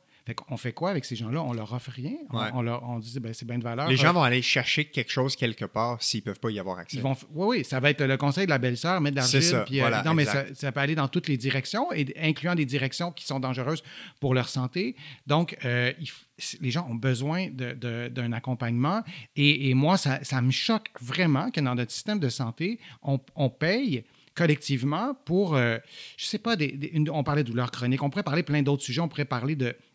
bah, euh, Restons dans les douleurs chroniques, mais euh, les médicaments qui sont pris par ces patients-là pendant des décennies, décennies. Je reviens à ma mère, je pense à ma mère parce que c'est comme un bel exemple. Et c'est beaucoup, beaucoup d'argent, que ce soit elle, ses assurances ou le gouvernement qui a payé. C'est des tonnes, probablement, de, centaines de milliers et de milliers de dollars en médicaments, en injections qui ne donnaient rien. Mais comment se fait-il qu'on paye pour ça zéro, zéro progrès pour ce qui est de ma mère. Je, vais m'en tenir à cet exemple-là. Euh, zéro progrès. Là. Mais, moi, dans ma clientèle, j'en ai plein de, j'en ai plein de ça. J'en ai vu des, des, centaines de patients comme ça. Comment se fait-il qu'on paye pour ça et qu'on ne paye pas pour la physiothérapie? Et là, quand on aborde ce sujet-là, ça fait un peu corporatiste. On se dit, ben oui, on sait bien, on veut que mais non, c'est pour même, d'un point de vue strictement économique, mais comment se fait-il qu'on paye, euh, que ce soit de la physio, un kinésiologue, des médicaments, qu'on paye pour des stratégies thérapeutiques qui sont inefficaces? Comment se fait-il qu'il y a personne qui se réveille, qui se dit, qui se dit ça n'a pas de bon sens? On pourrait parler d'imagerie médicale et d'autres éléments. Oui, mais il y a deux éléments là-dedans. La première question, c'est comme tu viens de le dire, comment ça se fait qu'on paye pour des interventions qui sont inefficaces, démontrées mhm. dans la littérature avec des études comparatives? Mhm. C'est Il y a une tonne de chirurgie qu'on fait en musculo-squelettique qui sont complètement inefficaces. On peut penser à la fameuse acromioplastie pour les douleurs à l'épaule. Donc, quand ils viennent couper une partie de l'acromion qui a été démontré, puis tu sais, les guides de pratique euh, avec des hauts niveaux d'évidence disent de ne plus faire ces interventions-là. Euh, il y a certaines euh, chirurgies encore à l'épaule, les réparations de coiffe des rotateurs, les prothèses totales de genoux, super efficaces pour bien des gens, mais il y a quand même l'équivalent d'une personne sur cinq qui n'est pas satisfait, mm-hmm. selon l'épisode que j'avais enregistré avec Anthony Theoli, qui, qui est chercheur dans le milieu des, prothèses totales de genoux. Et je pourrais faire une parenthèse sur la prévention dont on parlait tout à l'heure. Absolument. intervenir avant. Donc, la première question, c'est comment ça se fait qu'on a autant d'interventions qui sont non efficaces, qui sont remboursées, payées? Et non seulement ça, la deuxième question, c'est comment ça se fait que quand on est rendu à payer pour une intervention, c'est au bout du chemin quand ce qui n'a pas été capable d'être fait pour prévenir le problème euh, n'est pas payé et donc ça dégénère. Fait que l'exemple, c'est les prothèses totales de genoux. Qu'est-ce que les orthopédistes vont dire? Ils vont dire votre genou, il n'est pas encore assez, entre guillemets, mhm. magané pour que mhm. je vous opère. Mhm. Quand vous serez plus capable de marcher, là, revenez me voir. Mais en attendant, on fait quoi? Moi, j'ai eu un patient qui est venu me voir la semaine passée, là, puis il s'est fait dire ça. Il y a 10 ans, il a dit justement mot pour mot, ton genou, c'est de l'arthrose, tu vas avoir besoin d'une prothèse totale de genou, mais pour l'instant, c'est pas assez, c'est pas assez grave, viens me revoir quand tu n'es plus capable de marcher. Mais jamais on lui a parlé de physiothérapie. Comment ça se fait que cette personne-là n'ait pas accès à des soins payés parce que sa prothèse va être remboursée par la RAMQ. Mais comment ça se fait qu'en attendant, on ne rembourse pas la physiothérapie pour ces personnes-là pour éviter de se rendre là, alors qu'on sait que si on prend les gens sur la liste d'attente des prothèses totales de genoux et qu'on leur donne un programme de physiothérapie, il y a une bonne proportion qui enlève leur nom de la, liste d'attente parce qu'ils n'en ont plus besoin. Tout à fait. On, est là vraiment dans les croyances. Parce que, évidemment, il y en a des personnes, moi j'en ai plein de patients qui m'ont été référés en amont. Il y en a en, en privé, il, y en a, il y en a plein. Je ne suis pas en train de dire qu'il n'y a personne. Mais le patient que tu décris, si on prend son cas à lui, ben lui, on n'y a jamais dit. Il ne sait pas. Mm-hmm. Donc, une question de littératie en santé, premièrement. Si tu ne le sais pas, tu ne le sais pas. C'est hors de ton champ de compétences. Toi, je ne sais pas, tu travailles en construction, l'anatomie du genou, tu ne connais pas ça en détail. Ben, tu ne le sais pas. Fait que tu ne sais pas ce que tu manques finalement. Il y a ça. Donc, ça, c'est du point de vue du patient. Et on est prêt avec les croyances aussi parce que ça revient à la pilule, la chirurgie, l'hospitalisation qui va tout régler, l'injection qui va tout régler, mais c'est, ça fait partie de la même croyance. Je l'appelle la croyance de la pilule, mais avec un P majuscule, ou la, croyance du remède instantané qui va tout régler. Et je ne suis pas certain que tout le monde reçoit, je ne suis pas certain que tout le monde prend une décision éclairée. Non, ça, c'est sûr. Consentement, absolument. Donc, il y a ça. Mais le consentement éclairé permettrait de défaire quand même des croyances. Mais bon, euh, fait qu'on se bat contre ça. Et euh, ben, l'autre élément, et là, on n'est plus dans les croyances. Et tout à l'heure, je disais, qui va faire ça, de, de défendre les différentes sphères de la physiothérapie, qui et quand? Concrètement dans sa journée de travail, la personne va le faire quand, elle va être payée par qui, parce que ça aussi. Ça fait qu'une question de qui va le faire. Mais qui va faire ça, de, se, de lever la main, mais là, on parle des sujets qui touchent la physiothérapie, mais il y a plein d'autres exemples autres que physiothérapie. Qui va lever la main pour dire, et les mains, et parler haut et fort, et pour dire, ça n'a aucun sens que nous, là, nous tous, là, on paye pour ces interventions-là qui, sont démontrées, par exemple, inefficaces, par exemple, alors qu'on pourrait intervenir en amont. Mais qui va faire ça? Euh, je ne sais pas. Sauf que des décideurs publics, je ne peux pas croire qu'ils n'ont jamais reçu d'informations, qui acceptent de continuer à payer pour euh, des interventions qui sont, pas, qui sont démontrées inefficaces ou dont l'efficacité n'a pas été démontrée et donc on n'a pas un plan B c'est ça où tu attends. Si on, veut euh, donner un exemple un peu grossier, euh, tu as une chirurgie du genou, tu n'es pas prêt, tu attends, c'est tout, on fait rien d'autre. Mais pourquoi on n'a pas de plan B, par exemple? Mais, mais c'est ça. Fait qu'une question de croyance de la part de la personne, du patient, de la patiente elle-même, mais il y a aussi des décideurs publics qui acceptent de, de, payer, qu'on paye tous collectivement la facture, mais qui va s'occuper de défendre ça? Mm-hmm. Je ne sais pas. Parce que c'est quand même étrange quand on, on, réfléchit là-dessus, puis on dirait que quand on d'échanger avec toi à ce sujet-là, ça me frappe encore plus aux yeux du fait que la majorité des guides de pratique qui, donnent les meilleures lignes directrices pour ce qu'on parle, donc euh, l'arthrose au genou, l'arthrose de la hanche, les douleurs à l'épaule, les douleurs au dos, c'est toujours, toujours, toujours en première ligne physiothérapie, physiothérapie, physiothérapie. Mm-hmm. C'est ça que les évidences nous disent comme étant la meilleure intervention possible. Donc la meilleure intervention possible n'est pas accessible gratuitement pour les gens, mais les interventions qui nous disent à faire au cas où en échec de traitement, entre guillemets, ou à faire euh, en, ajout, donc les injections, euh, la médication, les chirurgies, etc. Ça, ça dit, bon, peut-être efficacité douteuse, mais si la physiothérapie ne permet pas d'avoir une amélioration significative, on peut se tourner vers ça. Mais là, ça, c'est remboursé. C'est comme si on ne paye pas pour ce qu'on a identifié au niveau scientifique comme étant la meilleure chose possible pour notre population, pour que nos gens soient bien. Mais les, les, les, les interventions qui sont, un, plus chères, deux, avec une moindre efficacité, puis trois, avec souvent un ratio risque-bénéfice qui n'est pas super, mhm. ou même un ratio coût-efficacité qui n'est pas super. En plus. Mais là, ça, on n'a pas de problème à payer pour ça. C'est quand même ironique. C'est très ironique. Ton exemple d'arthrite est, parfait parce que dans les coûts de santé, l'arthrite, ça occupe une part vraiment, vraiment importante. Euh, donc, euh, il y, a ça, j'ai perdu le fil de, ce que je voulais dire par rapport à, à, ce que tu viens de dire, ça va me revenir. Mais donc, l'arthrite, c'est vraiment des coûts importants. Ah oui, puis moi, il y a un terme que j'ai, je suis plus capable d'entendre ça, c'est traitement conservateur. Mais c'est peut-être que tout le monde en parle. parfois, moi, je suis quand même un peu, je suis dans mes, je prépare mes livres, je suis un peu hors de la planète euh, parfois par certaines périodes. peut-être que je suis en train de dire quelque chose que tout le monde dit. Mais traitement conservateur, on ne devrait pas avoir le droit d'écrire ça. Ça n'a aucun sens. Traitement efficace, traitement inefficace, peut-être. Déjà, j'aimerais mieux ça. Mais pourquoi un traitement euh, en physiothérapie, en, en, nutrition, euh, là, on préfère une longue liste. Pourquoi c'est conservateur? Parce qu'on on n'a pas un mais déjà là, on, polarise le débat en se disant, il y a les chirurgies, il y a les médicaments, puis il y a le reste. Mais c'est archi réducteur. Pourquoi qu'on ne parle pas de stratégie active puis de stratégie passive? Moi, j'aime bien parler sous cet angle-là. je, trouve, que c'est beaucoup plus concret, c'est beaucoup plus euh, axé sur la réalité aussi. Et là, nous, on, est beaucoup dans le neuromusculo-squelettique et respiratoire, etc. Donc, on est dans, dans dans des éléments qui sont liés à la biomécanique. Ça fait euh, comment on peut régler des problèmes avec des stratégies passives, avec des médicaments puis des, chirurgies? Encore une fois, on le sait, euh, souvent c'est essentiel d'en avoir, mais, euh, mais traitement conservateur, déjà, il y a un billet qui s'installe. Et pour les patients qui se font dire ça, on va commencer par le traitement conservateur.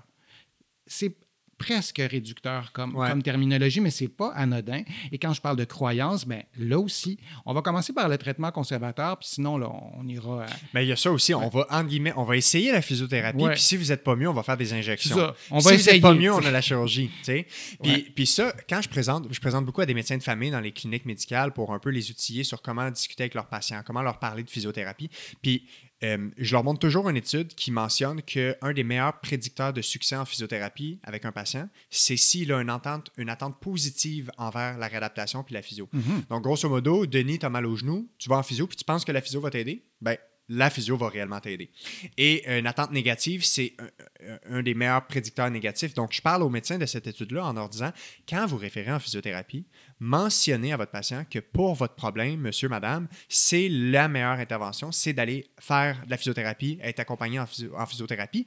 Et c'est ça la meilleure chose. Non, mais on fait même pas ça avec des médicaments. Imagine, moi, je, suis médecin, là, fait que je te prescris euh, un médicament, puis je te dis, Alexis, euh, ben, prends-le, mais suis pas sûr que ça marche. Là, on va essayer pareil. Mais pourquoi tu m'as prescrit? Ben oui, absolument. Non, non, mais c'est ça, mais c'est pas juste une question de terme, c'est une question de croyance. Mais en même temps, euh, moi, quand j'ai ces sujets-là avec euh, mes, amis, mes collègues médecins, on me dit souvent c'est bien beau, mais c'est parce que mes patients n'ont pas accès. Bien, il y a ça. Donc, enjeu. Ben oui, c'est un, enjeu immense, mais, mais tout ça, c'est interrelié. Là. On, se dit comment ça qu'on paie pour des. que collectivement, on paie pour des interventions qui sont démontrées inefficaces, puis on n'a pas accès à de la physio. Puis finalement, quand on veut essayer d'intégrer des bonnes pratiques, bien, la réponse qu'on a, c'est qu'on n'a pas accès aux physio parce qu'on n'a pas assez de revenus, puis on met ces revenus-là finalement sur des pratiques. Encore une fois, je simplifie un peu parce que c'est plus complexe que ça, mais, mais ça fait partie de ça. Et on, on, on est coller sur la prévention. Parce qu'il y a la prévention primaire, la prévention secondaire, la prévention tertiaire. Ce n'est pas juste d'empêcher de, tout le monde d'avoir des maladies. La prévention, c'est aussi la prévention secondaire. Fait quand on parle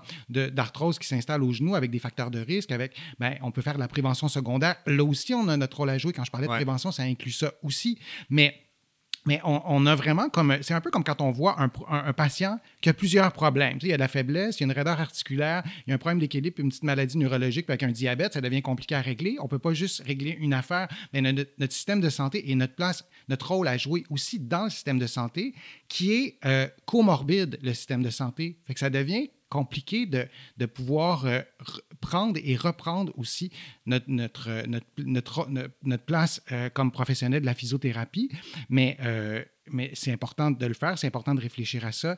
Et c'est important aussi, euh, le meilleur, c'est Denis Pelletier aussi au Congrès qui dit l'influence qu'on a, c'est aussi l'influence qu'on a, nous, cliniciens, euh, individuellement, auprès de nos milieux de travail, de nos, de nos collègues. C'est ça aussi. Je parlais des médias tout à l'heure, mais on a tous notre rôle à jouer. Euh, mais, mais il faut en parler de ça. Puis je pense qu'il faut se battre aussi pour que nos interventions, il y en a plein qui ont été démontrées comme efficaces, efficientes, soient remboursées. C'est aussi une question d'argent on n'a pas toujours aimé ça en physio, parler d'argent, on cherche trop cher nos traitements ou pas, mais c'est aussi une question de, que nos, interventions soient rémunérées aussi. Absolument.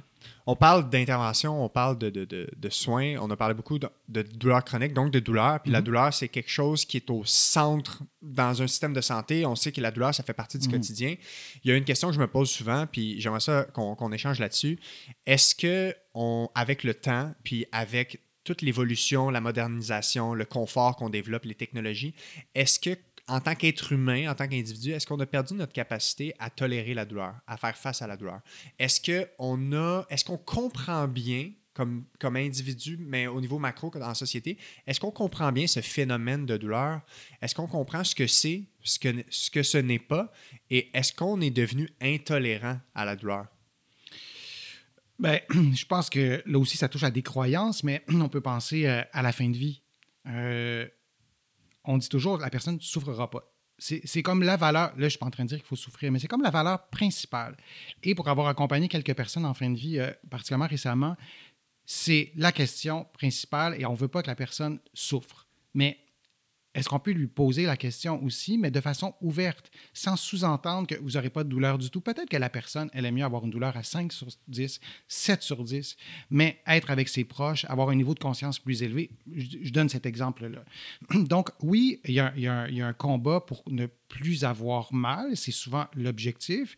En même temps, quand on a des patients avec de la douleur chronique, on leur dit toujours qu'on veut améliorer les capacités fonctionnelles, tout ça, et c'est vrai, mais il y a toujours la petite musique, mais ça se peut que la douleur reste. Mais là aussi, là, c'est l'inverse euh, de l'exemple aux soins palliatifs.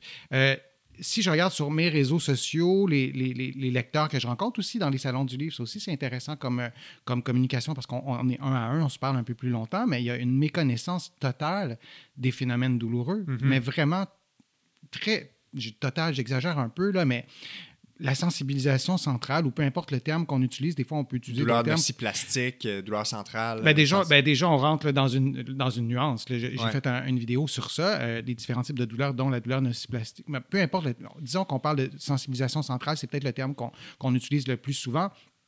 Personne n'a entendu parler de ça chaque fois. des fois, ça me décourage un peu parce que j'en parle dans une autre vidéo sur YouTube ou j'en ai parlé il y a un an, il y a deux ans, puis euh, personne n'a entendu parler de ça. Ben, et je nuancerais même les prof... chez les professionnels de la santé, c'est méconnu. Mais non, mais c'est ça. Mais, Surtout. quand je fais, euh, quand je, fais des directs sur YouTube, les gens qui, écoutent le direct, sur des ils savent là, que je vais parler de tel sujet. Ben, en général, c'est parce qu'ils se sentent concernés par le sujet. C'est pas juste parce qu'ils ben aiment la face, c'est parce qu'ils veulent, ils veulent entendre, avoir des informations là-dessus. Donc, ces gens-là ont côtoyé des professionnels de la santé. Oui, oui, quand je dis c'est, c'est méconnu, euh, il n'y a pas un professionnel de la santé qui a parlé de ça.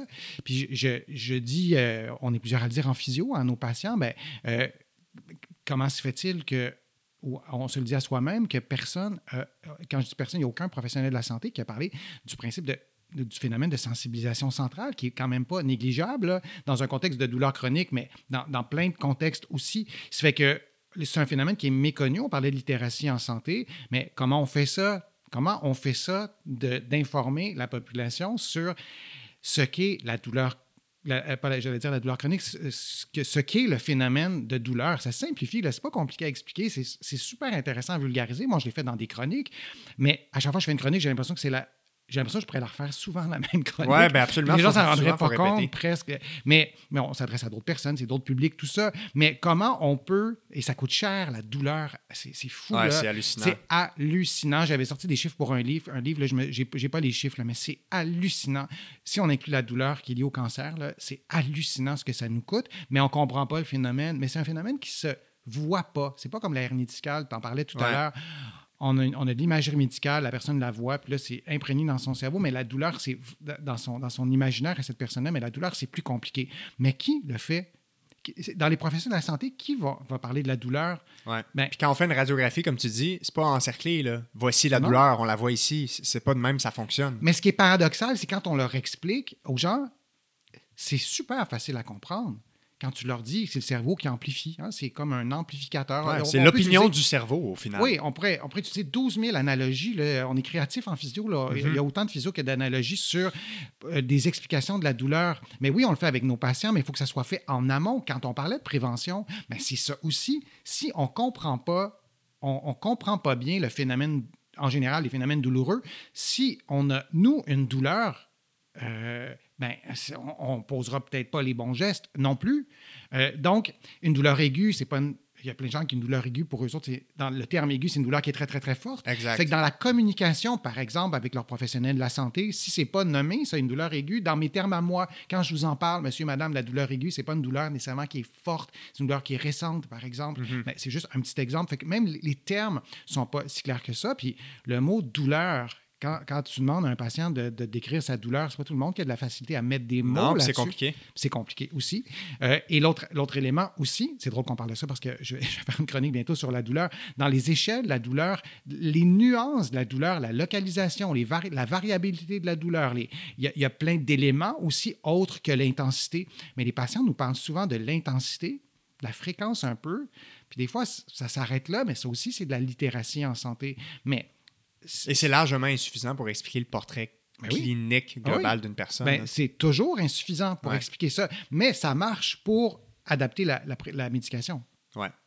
Mais je dis pas que c'est pas efficace, je dis pas qu'il faut pas en avoir, mais là aussi on est dans la même croyance. Alors quand on demande l'intensité de la douleur à un patient uniquement, on renforce cette croyance-là parce qu'il y a là aussi la petite musique qui est euh, quelle dose de médicament ça va me prendre selon telle intensité. Ça, simplifie euh, vraiment trop le, phénomène douloureux, mais, c'est important de, de l'expliquer. C'est sûr que moi, depuis une dizaine d'années, j'ai mon travail clinique, mais j'ai mon travail dans les médias, fait que je, baigne dans ces réflexions-là avec mes collègues aussi qui sont, qui sont chroniqueurs, qui sont recherchés, c'est tout ça.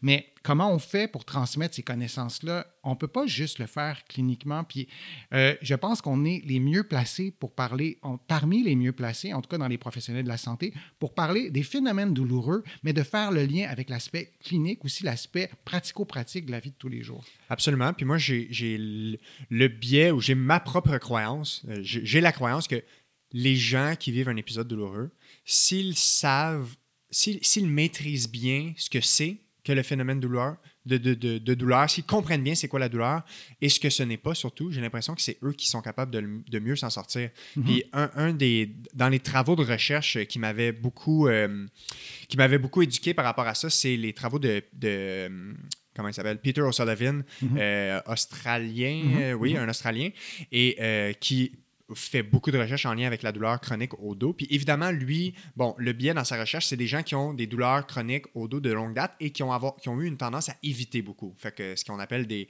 des avoidant copers, là, des gens qui, vont, qui vont gérer leurs problèmes en, en faisant beaucoup d'évitement. Donc souvent associés à de la crainte, de la catastrophisation, de la peur du mouvement et tout ça.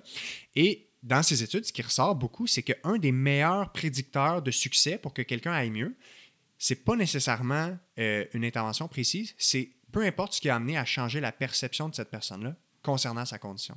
Donc, si la personne au début avait une, perception très négative de sa condition, donc parlait de, de de trucs qui déchirent, de trucs qui vont empirer, et qu'elle arrive à, mieux percevoir sa condition et, changer la façon qu'elle le perçoit, justement, c'était un des meilleurs prédicteurs. Donc, quand on amène la personne à comprendre que finalement, sa douleur est élevée est plus comme un message, un indicateur du cerveau pour dire de faire attention temporairement, mais qu'il faut quand même faire certaines choses, rester actif, continuer à bouger, ne pas éviter, et que normalement, ça s'améliore avec le temps, déjà le niveau d'anxiété diminue. Puis juste ça, ça peut être assez pour que la personne euh, dévie du côté positif et qu'il va avoir une évolution favorable. Fait je garde toujours ça en tête avec mes patients. Non, c'est important. Puis encore une fois, je reviens avec mon échelle analogue de 0 à 10, qui est, pas, qui est, loin d'être inutile, mais si on se limite à ça, c'est réducteur. Mais là aussi, en faisant ça, puis on n'arrête pas de le faire dans le système de santé. Je ne sais pas qu'il ne faut pas le faire, je dis qu'on peut peut-être en faire juste un petit peu plus ou au moins mentionner que c'est on mesure un des éléments de votre douleur. Le dire, il me semble qu'on devrait le dire plus souvent quand on fait faire ça. On est en train aussi de dire, de, ne pas dire en fait des éléments que tu as nommés. Tu as parlé d'anxiété, on aurait pu ajouter le stress pour avoir une perception plus positive ou en tout cas euh, de voir que sa condition, c'est pas juste de la douleur et de, de voir un peu de lumière au bout du tunnel, etc. Il faut, faut, aussi euh, démêler ce qui est de la douleur, ce qui est du stress, ce qui est de la douleur, ce qui est l'anxiété. Le rapport, ça se fait simplement avec un patient, ça se fait simplement dans une chronique ou dans une conférence, mais la, la différence entre, pas la différence, mais l'influence du stress, oui, même la différence entre l'anxiété, du stress ou de la douleur. Euh, le manque de sommeil, ça va ensemble. Mais quand les gens me parlent de leur douleur, et moi, je leur pose une question sur leur sommeil. Ils sont contents que je leur pose la question, puis ils disent Ah, ben oui, c'est vrai. Mais eux, là, c'est pas, le lien se fait pas automatiquement, mais c'est notre travail aussi de le faire. Donc, ces enjeux-là complexes, on, est encore en train de parler de la douleur, mais on pourrait parler d'autres éléments. On pourrait parler de l'apnée du sommeil, par exemple. On a un rôle à jouer dans ces. Mais l'apnée du sommeil, c'est un pourcentage élevé de la population, puis avec la prévalence euh, de l'obésité, en tout cas qui n'est pas en diminution, on a un rôle à jouer en, en tout ce qui concerne l'apnée du sommeil, mais on a plein de nos, on a beaucoup de nos patients qui font de l'apnée du sommeil, qui dorment pas bien, qui récupèrent pas bien, qui sont fatigués, euh, qui sont plus fragiles dans le sens large du terme et qui ont de la douleur. Mais de, parler de cette complexité-là, et c'est pas parce que c'est pas parce qu'un sujet est complexe qu'il faut que ça soit complexe d'en parler. Il y, a, moyen de simplifier les choses et le fait de, le, de, l'exprimer, de le communiquer à nos patients ou au grand public, ben ça, ça a un apaisement sur l'anxiété parce que l'anxiété, c'est le. On, se projette dans une, situation future et on, est on est stressé parce qu'il va se passer quelque chose qui ne se passera peut-être pas. Donc, de désamorcer ces préoccupations-là, ben, là aussi, on a notre rôle à jouer. Mais euh, tu me posais euh, d'entrée de jeu la, perception euh, des, des, médias, entre autres de notre travail. mon, mon, deuxième livre, c'était sur les processus de vieillissement. Et moi, je parlais du cerveau, des fonctions cognitives, tout ça. Et on me disait, non, non, non en entrevue. Non, non, non, on veut parler, c'est quoi les exercices que tu montres dans ton livre? Mais je dis, non, non, non, on va parler de fonctions cognitives parce que ça, ça, a trop rapport avec ce qu'on fait. Un patient qui a de la difficulté à marcher, euh, pas qu'il y a de la difficulté, euh, qu'il y a une, perte, une perte de fonction au niveau de la marche, peu importe laquelle, il marche moins vite, peu importe. Mais moi, il faut que je ne vais pas évaluer, je ne suis pas neuropsychologue, je ne vais pas évaluer ses fonctions cognitives, mais il faut que j'ai des notions, il faut que j'en tienne compte. Ça a rapport avec les muscles, avec les articulations. On ne bouge pas avec un ordinateur intégré dans notre, dans notre corps. donc, c'est juste un exemple, mais cette complexité-là, euh, on, on, est vraiment bien placé pour, en parler, pour, pour en tenir compte. On en tient compte dans notre travail. Peut-être pas toujours suffisamment non plus, parce qu'il y a une question de temps. On ne peut pas tout faire en 15 minutes. Donc, euh, c'est important. Mais, mais il y a la complexité liée à la douleur, hein, ce qu'on décrivait, mais dans, dans, tout ce qu'on fait, on a cette approche-là globale et euh, cette perception-là par les médias, elle est, elle n'est pas là, cette globalité-là, on est vraiment perçu, euh, pas par tout le monde, mais dans l'ensemble, par, comme des cliniciens, puis on va traiter notamment ce que tu décrivais, des, on va aider les personnes à, mieux fonctionner ou à, récupérer euh, certaines, certaines, fonctions, par exemple. Tu parles du vieillissement. Euh, parenthèse, euh, on, en a déjà, on a déjà échangé sur le sujet, mais il y a ce phénomène-là, puis on a une population qui vieillit au Québec. Mm-hmm. Ce phénomène d'âgisme, hein, c'est quelque chose qu'on entend souvent, la normalisation des problèmes liés au vieillissement ou liés à mm-hmm. l'avancement en âge vous avez 60 ans, c'est normal d'avoir mal aux joues. Vous avez 60 ans, c'est normal d'avoir mal au dos. Et euh, on, a parlé, euh, on parlait avant l'entrevue des, problématiques d'incontinence. Euh, même chose qu'on fait avec les, femmes enceintes ou les femmes après leur accouchement. Ah, c'est normal d'avoir des fuites urinaires. Alors que nous, les physiothérapeutes, on est là et on lève le drapeau et on se dit non, non, c'est fréquent. Mais fréquent ne veut pas dire normal. Donc, la même chose, les maux de dos, on sait que c'est fréquent dans la population plus âgée.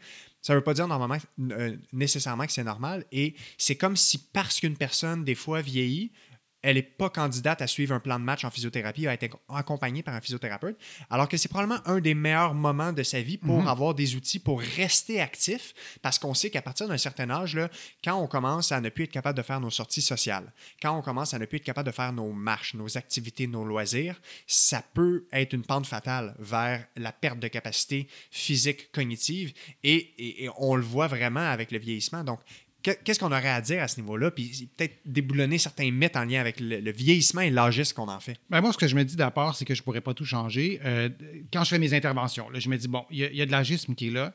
Il faut que j'en tienne compte.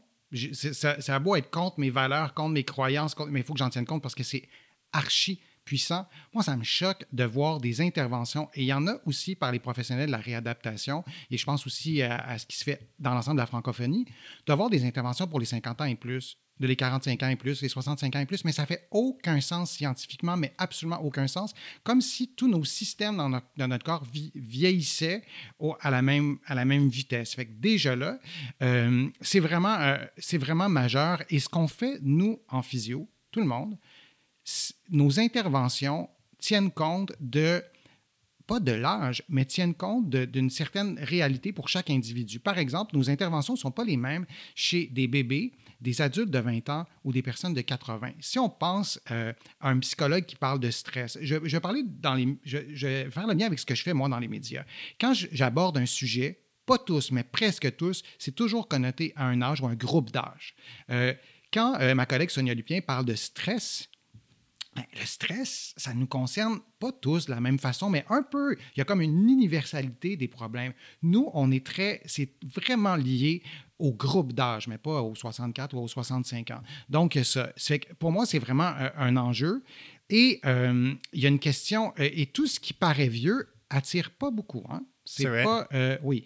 Et il y a comme une frontière. Ce que je fais sur YouTube, ce qui est intéressant, parce que moi, je vois les statistiques, les hommes, les femmes, les groupes d'âge, tout ça. Oui, de l'audience. Oui, moi, je trouve ça intéressant parce que on peut suivre aux commentaires. C'est vraiment 90 des commentaires de femmes. Ma chaîne YouTube, dans l'ensemble, toutes les vidéos confondues, c'est 40% d'hommes, 60% de femmes.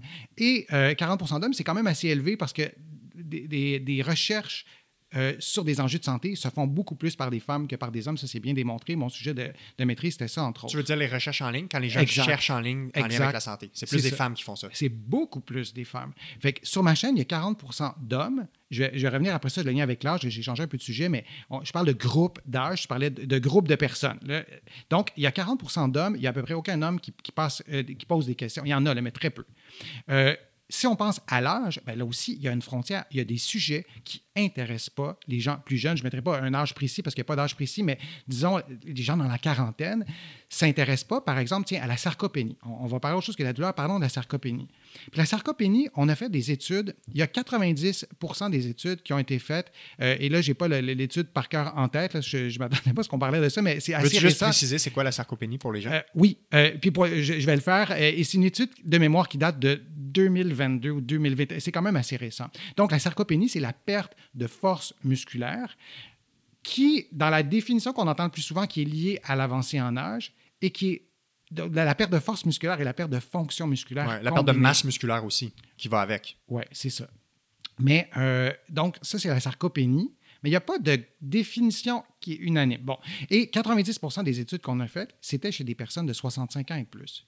Fait qu'on s'est dit que la sarcopénie, c'était lié à l'âge. Mais 90% mais c'est un billet énorme. On limitait les candidats à 65 ans et plus. C'est fou quand même. Mm-hmm. Donc, on revient au sujet de l'âge. Donc, par rapport au groupe d'âge, quand je parle de sarcopénie, ça n'intéresse pas personne dans la trentaine, la quarantaine. Et euh, pour mon, mon, prochain livre qui va paraître, j'ai recherché, j'ai fait d'autres recherches là-dessus. Et la sarcopénie, c'est aussi lié à l'obésité. En fait, la sarcopénie, c'est une faiblesse donc, une faiblesse, une fonte musculaire, une perte de fonction et là, on pourrait mettre plein de nuances dans la définition, mais disons que c'est ça, c'est lié à un désordre métabolique. Puis le désordre métabolique, oui, est associé au processus de vieillissement. On n'est pas éternel, puis à 108 ans, on n'a pas tout à fait le même corps qu'à 80 ni qu'à 60. Bon, c'est lié aux perturbations métaboliques liées au processus de vieillissement qui varie d'une personne à l'autre. Mais ils ont pu démontrer aussi que la sarcopénie était là, notamment chez des adolescents, adolescentes en situation d'obésité.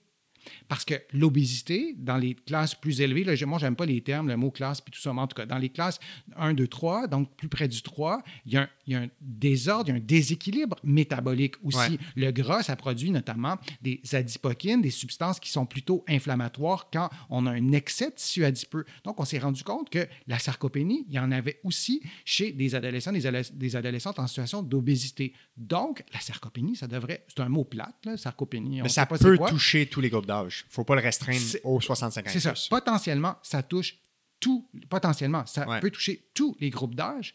Et donc, ça intéresse pas personne avant 40 ans. Mais le biais lié à l'âge, on l'a eu dès le départ, même dans la recherche. Absolument. C'est des êtres humains qui font la recherche, c'est des êtres humains aussi qui déterminent du financement de la recherche, etc., etc.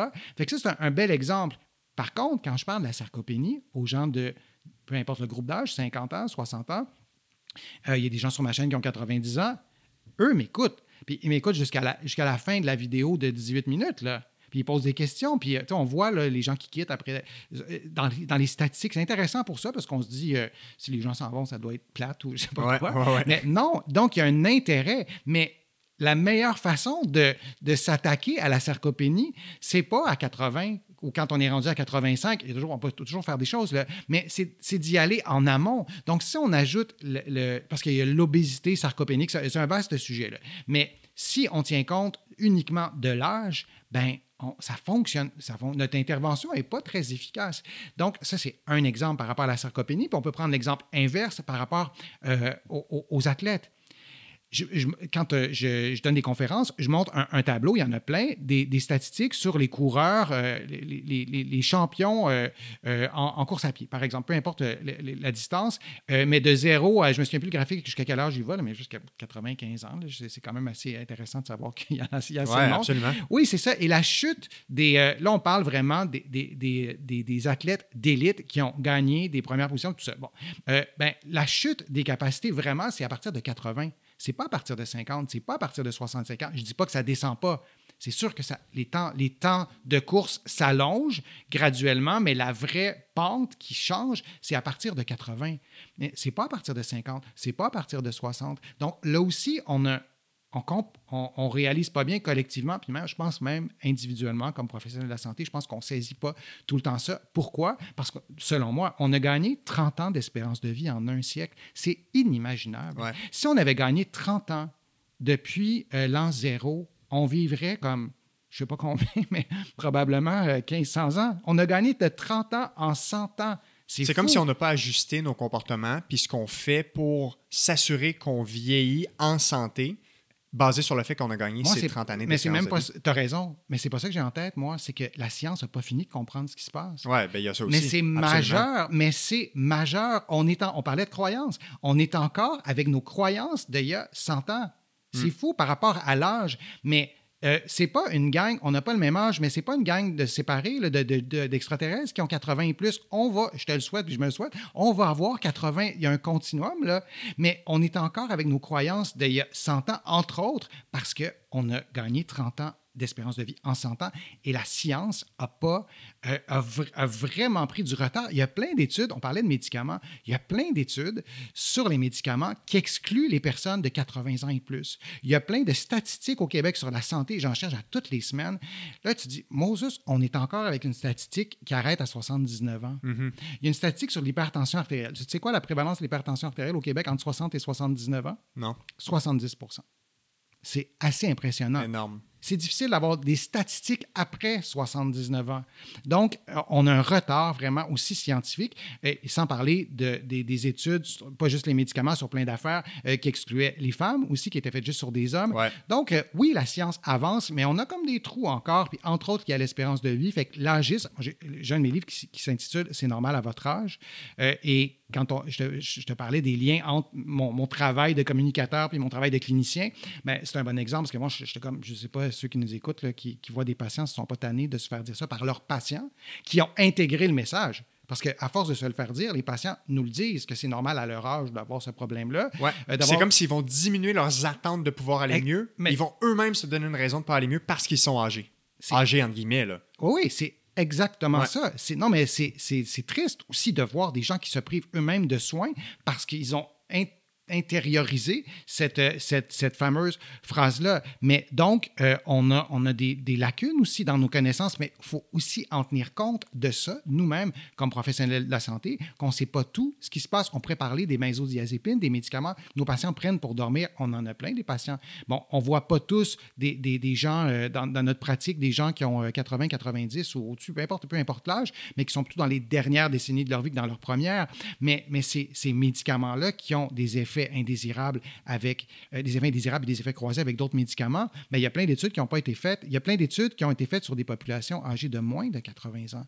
Donc, euh, il y a plein de personnes autour de moi dans ma vie, puis dans ma vie professionnelle, puis je le vois sur les réseaux sociaux, des gens qui m'écrivent, qui ont 92 ans, qui ont une vie autonome, qui ont une vie... Euh, mais c'est important de, le dire, et dans nos pratiques, c'est important aussi d'en tenir compte parce qu'on on risque, et on le fait malheureusement, c'est exactement ce que tu décris, c'est qu'on enlève, on parlait de, de sentiment euh, d'auto-efficacité, mais ben, c'est exactement ça. Donc, ça devrait être, on devrait être les derniers dans les professionnels de la santé à enlever à réduire ce sentiment d'auto-efficacité-là et tout ce qui touche. Et c'est vraiment ultra puissant. C'est vraiment ultra puissant. Moi, on, a des collègues professionnels de la physiothérapie qui me perçoivent comme un physio qui s'adresse aux vieux, entre autres. Mais moi, moi ça, me frustre de, voir cette, cette perception-là. Moi, j'ai travaillé en pédiatrie, j'ai travaillé en obstétrique, mais je n'attire pas cet intérêt-là, puis je suis plus vieux aussi, mais c'est de l'agisme, ça aussi. Mais il y a une frontière qui se crée. Moi, les, les physios qui font de la physio périnéale, ils me contactent pas, mais, ben, mais c'est correct. Moi, je n'en veux pas à personne, mais ça illustre la frontière qui est là. Et moi, quand je vois mes statistiques, de, notamment de, sur les réseaux sociaux, parce qu'on a des statistiques, ou quand je lis mes courriels, ben, il y a plein de personnes. Cette frontière-là, dans la vraie vie, ben, elle n'est pas là la personne qui a 80, qui, euh, qui, a des douleurs aux genoux, est complètement autonome, puis elle, veut régler ça, elle, elle, se dit peut-être pas, c'est à cause de mon âge. Peut-être que oui, mais peut-être qu'elle se le dit pas. Puis à l'inverse, parce qu'il y a l'inverse aussi. Il y a des gens qui ont 40 ans, qui ont plein de coupes en vie. Il y en a plein qui ont la prévalence des personnes qui ont au moins deux maladies chroniques au Québec, elle est très élevée, même à partir de, 30 ans. il y en a vraiment beaucoup. Donc, cette personne-là, elle, qu'est-ce qu'elle va nous dire? Je me sens comme un petit vieux. Mais quand quelqu'un nous dit ça, est en train de nous dire que son sentiment d'auto-efficacité, ça commence à s'écraser. C'est à nous aussi à l'accompagner dans ça. Donc, cet agisme-là, je pense que ça nous concerne aussi, nous, comme professionnels de la santé. Et, euh, je pense qu'on a même un, examen de, de, conscience individuellement puis collectivement pour euh, accompagner nos patients en essayant de peut-être d'actualiser notre perception de l'âge en fonction de la réalité et non de ce qui se passait il y a, une centaine d'années ou une cinquantaine d'années. On n'était pas là. On, on moi, j'étais là, mais je n'étais pas très vieux. Mais, euh, mais on a, c'est quand même particulier de, de transporter des croyances d'une période récente de l'histoire où on n'était peut-être même pas là. Mais c'est ce qui se passe. Puis en même temps, ça fait un pont avec ce qu'on parlait tantôt de professionnels de la santé qui peuvent des fois contribuer à euh, au maintien de certaines croyances, bien, souvent, les gens, quand ils, quand ils disent qu'ils sont trop vieux pour aller mieux, c'est parce qu'ils se le sont fait dire peut-être dans le passé. mais pas peut-être, mais souvent depuis qu'ils sont, depuis qu'ils sont enfants. Tu l'entends depuis que tu es enfant. C'est presque, j'imagine, impossible de ne pas l'intérioriser aussi. Et en même temps, la force qu'on a en physiothérapie, euh, et on en parlait avant de, de commencer l'enregistrement, c'est qu'on accompagne nos patients, on a une proximité avec nos patients, une proximité physique par la force des choses. pour la plupart des, professionnels de la physiothérapie, j'imagine, on a une proximité physique qui est là. Euh, on a une, il y a une confiance qui s'installe entre le professionnel de la physiothérapie et, la personne, son patient, sa patiente qui, est avec. Donc, on a cette proximité-là euh, pour, pour faire changer ces perceptions-là et on est très... Euh, on, se base sur des faits. Nous, notre évaluation, c'est très objectif. Et des faits, pour justement déconstruire ces mythes-là, que ce soit par rapport à la douleur chronique, la sarcopénie ou l'agisme, ben, je trouve qu'on est vraiment bien outillé pour le faire, puis on le fait aussi admirablement bien. Là, je ne vais pas noircir le portrait, je ne suis pas en train de dire que tout le monde euh, souffre, est atteint d'agisme, puis euh, non, et je pense que c'est là, je pense qu'il faut en parler, mais il faut aussi dire qu'on a une proximité qui est là, puis on a une sensibilité. Avant de commencer le, podcast, on parlait du livre de Caroline Arbour que j'ai vraiment adoré. Et dans son. C'est un essai. Il n'y a, pas de photo d'exercice, c'est pas ça. C'est un excellent livre, mais on sent sa sensibilité. On sent aussi son travail de. de elle nous le dit, qu'elle est clinicienne, mais même si elle ne le disait pas, on, elle nous le disait pas, on sent que cette sensibilité-là, et une sensibilité physique, si on mobilise une articulation, ça prend une sensibilité physique pour pouvoir le sentir. Puis je ne sais pas, toi, la première fois, quand tu as étudié, que tu as mobilisé quelque chose. Oui, ça se développe avec le temps. Ça se développe. Moi, je me disais, oh, je suis pas bonne. Oui, effectivement. Je suis supposé de sentir quelque chose en faisant ça. Mais, vraiment, moi, je me suis vraiment dit, mon Dieu, je vais, je vais couler. Non, non, ça se développe, mais cette sensibilité-là physique, je pense qu'elle se développe en parallèle avec une sensibilité plus émotive, avec de l'empathie. Ça sonne un peu tout le temps granola dire ça. Sauf que quand on accompagne nos patients, si on parle de sentiment d'auto-efficacité euh, pour les éléments qu'on a traités, ben, je pense qu'on a vraiment une place de choix pour le faire euh, et on a la confiance de, ces personnes-là. Et, et ça, ça, ça, a des effets, je suis certain, sur, sur nos traitements. Tu parlais d'habitude de, de vie, de ce qu'on fait, de ce qu'on ne fait pas. On pourrait parler de la sédentarité, le fait d'être toujours immobile. Mais Lorsqu'on a cette confiance-là qui s'installe, c'est une bonne façon de, un, briser les croyances. ce dont on n'a pas parlé depuis le début du podcast, c'est toute l'influence de ce qui nous entoure, les réseaux sociaux, l'algorithme. On parlait d'agisme. Mais moi, sur, mon, blog, euh, je, je, abonné à une banque de photos, parce que j'essaie de mettre une diversité euh, dans, dans, les images. C'est important. Je trouve que les gens se reconnaissent de tous les âges, toutes les couleurs. Tout, bon. Mais à chaque fois que tu tapes, personne de 50 ans et plus, euh, sport, tu vois tout le temps avec une marchette. Ou non, mais c'est pas une blague. C'est fou. Fait que ça, c'est un exemple. Ou des classes d'exercice, tout le monde ensemble, comme si on est fragile. Ben oui, tu sais, puis sont, sont tous. Euh, bon, c'est un paquet de stéréotypes qui ne représentent pas la réalité. Mais c'est un petit exemple que je voulais donner, mais il y en a plein d'autres, mais ça aussi, ça nous influence. Donc, et ça influence nos patients. Oui, tout à fait. de, de, dire que c'est pas normal d'être assis 10 heures par jour, mais on a intégré cette normalité-là. On est, obligé de se dire, de se rappeler que c'est pas normal d'être assis tout le temps et de le dire à nos patients. Mais quand il y a cette proximité-là, quand il y a cette sensibilité-là, puis on a chacune la nôtre, là, on se met pas à broyer avec nos patients à chaque rencontre, c'est pas. Mais cette sensibilité-là, dans le sens noble du terme, euh, physique, mais aussi un peu plus que physique, cette empathie-là qui peut se développer, ça, c'est un bon outil pour briser, des, croyances. Et comme souvent, nos, patients, nos patientes, on va les voir plus qu'une fois, souvent, ben, il, y a, un lien aussi qui se, qui se tisse et qui est, qui est aidant pour ça et aussi pour avoir de meilleurs résultats, puis aussi améliorer la, qualité, de, la qualité de vie de nos patients. Dans tout ce qu'on a parlé aujourd'hui, on réalise que la majorité des enjeux de santé qui nous touchent en physiothérapie sont complexes. Mm-hmm. Euh, puis pour conclure, j'aimerais ça qu'on fasse juste un dernier tour de table, puis de, se poser la question par rapport à toutes les autres sphères de la santé, puis de savoir est-ce qu'en physiothérapie, on les considère assez? On peut penser au sommeil, on peut penser à la nutrition, on peut penser aux habitudes de vie générales, la gestion du stress.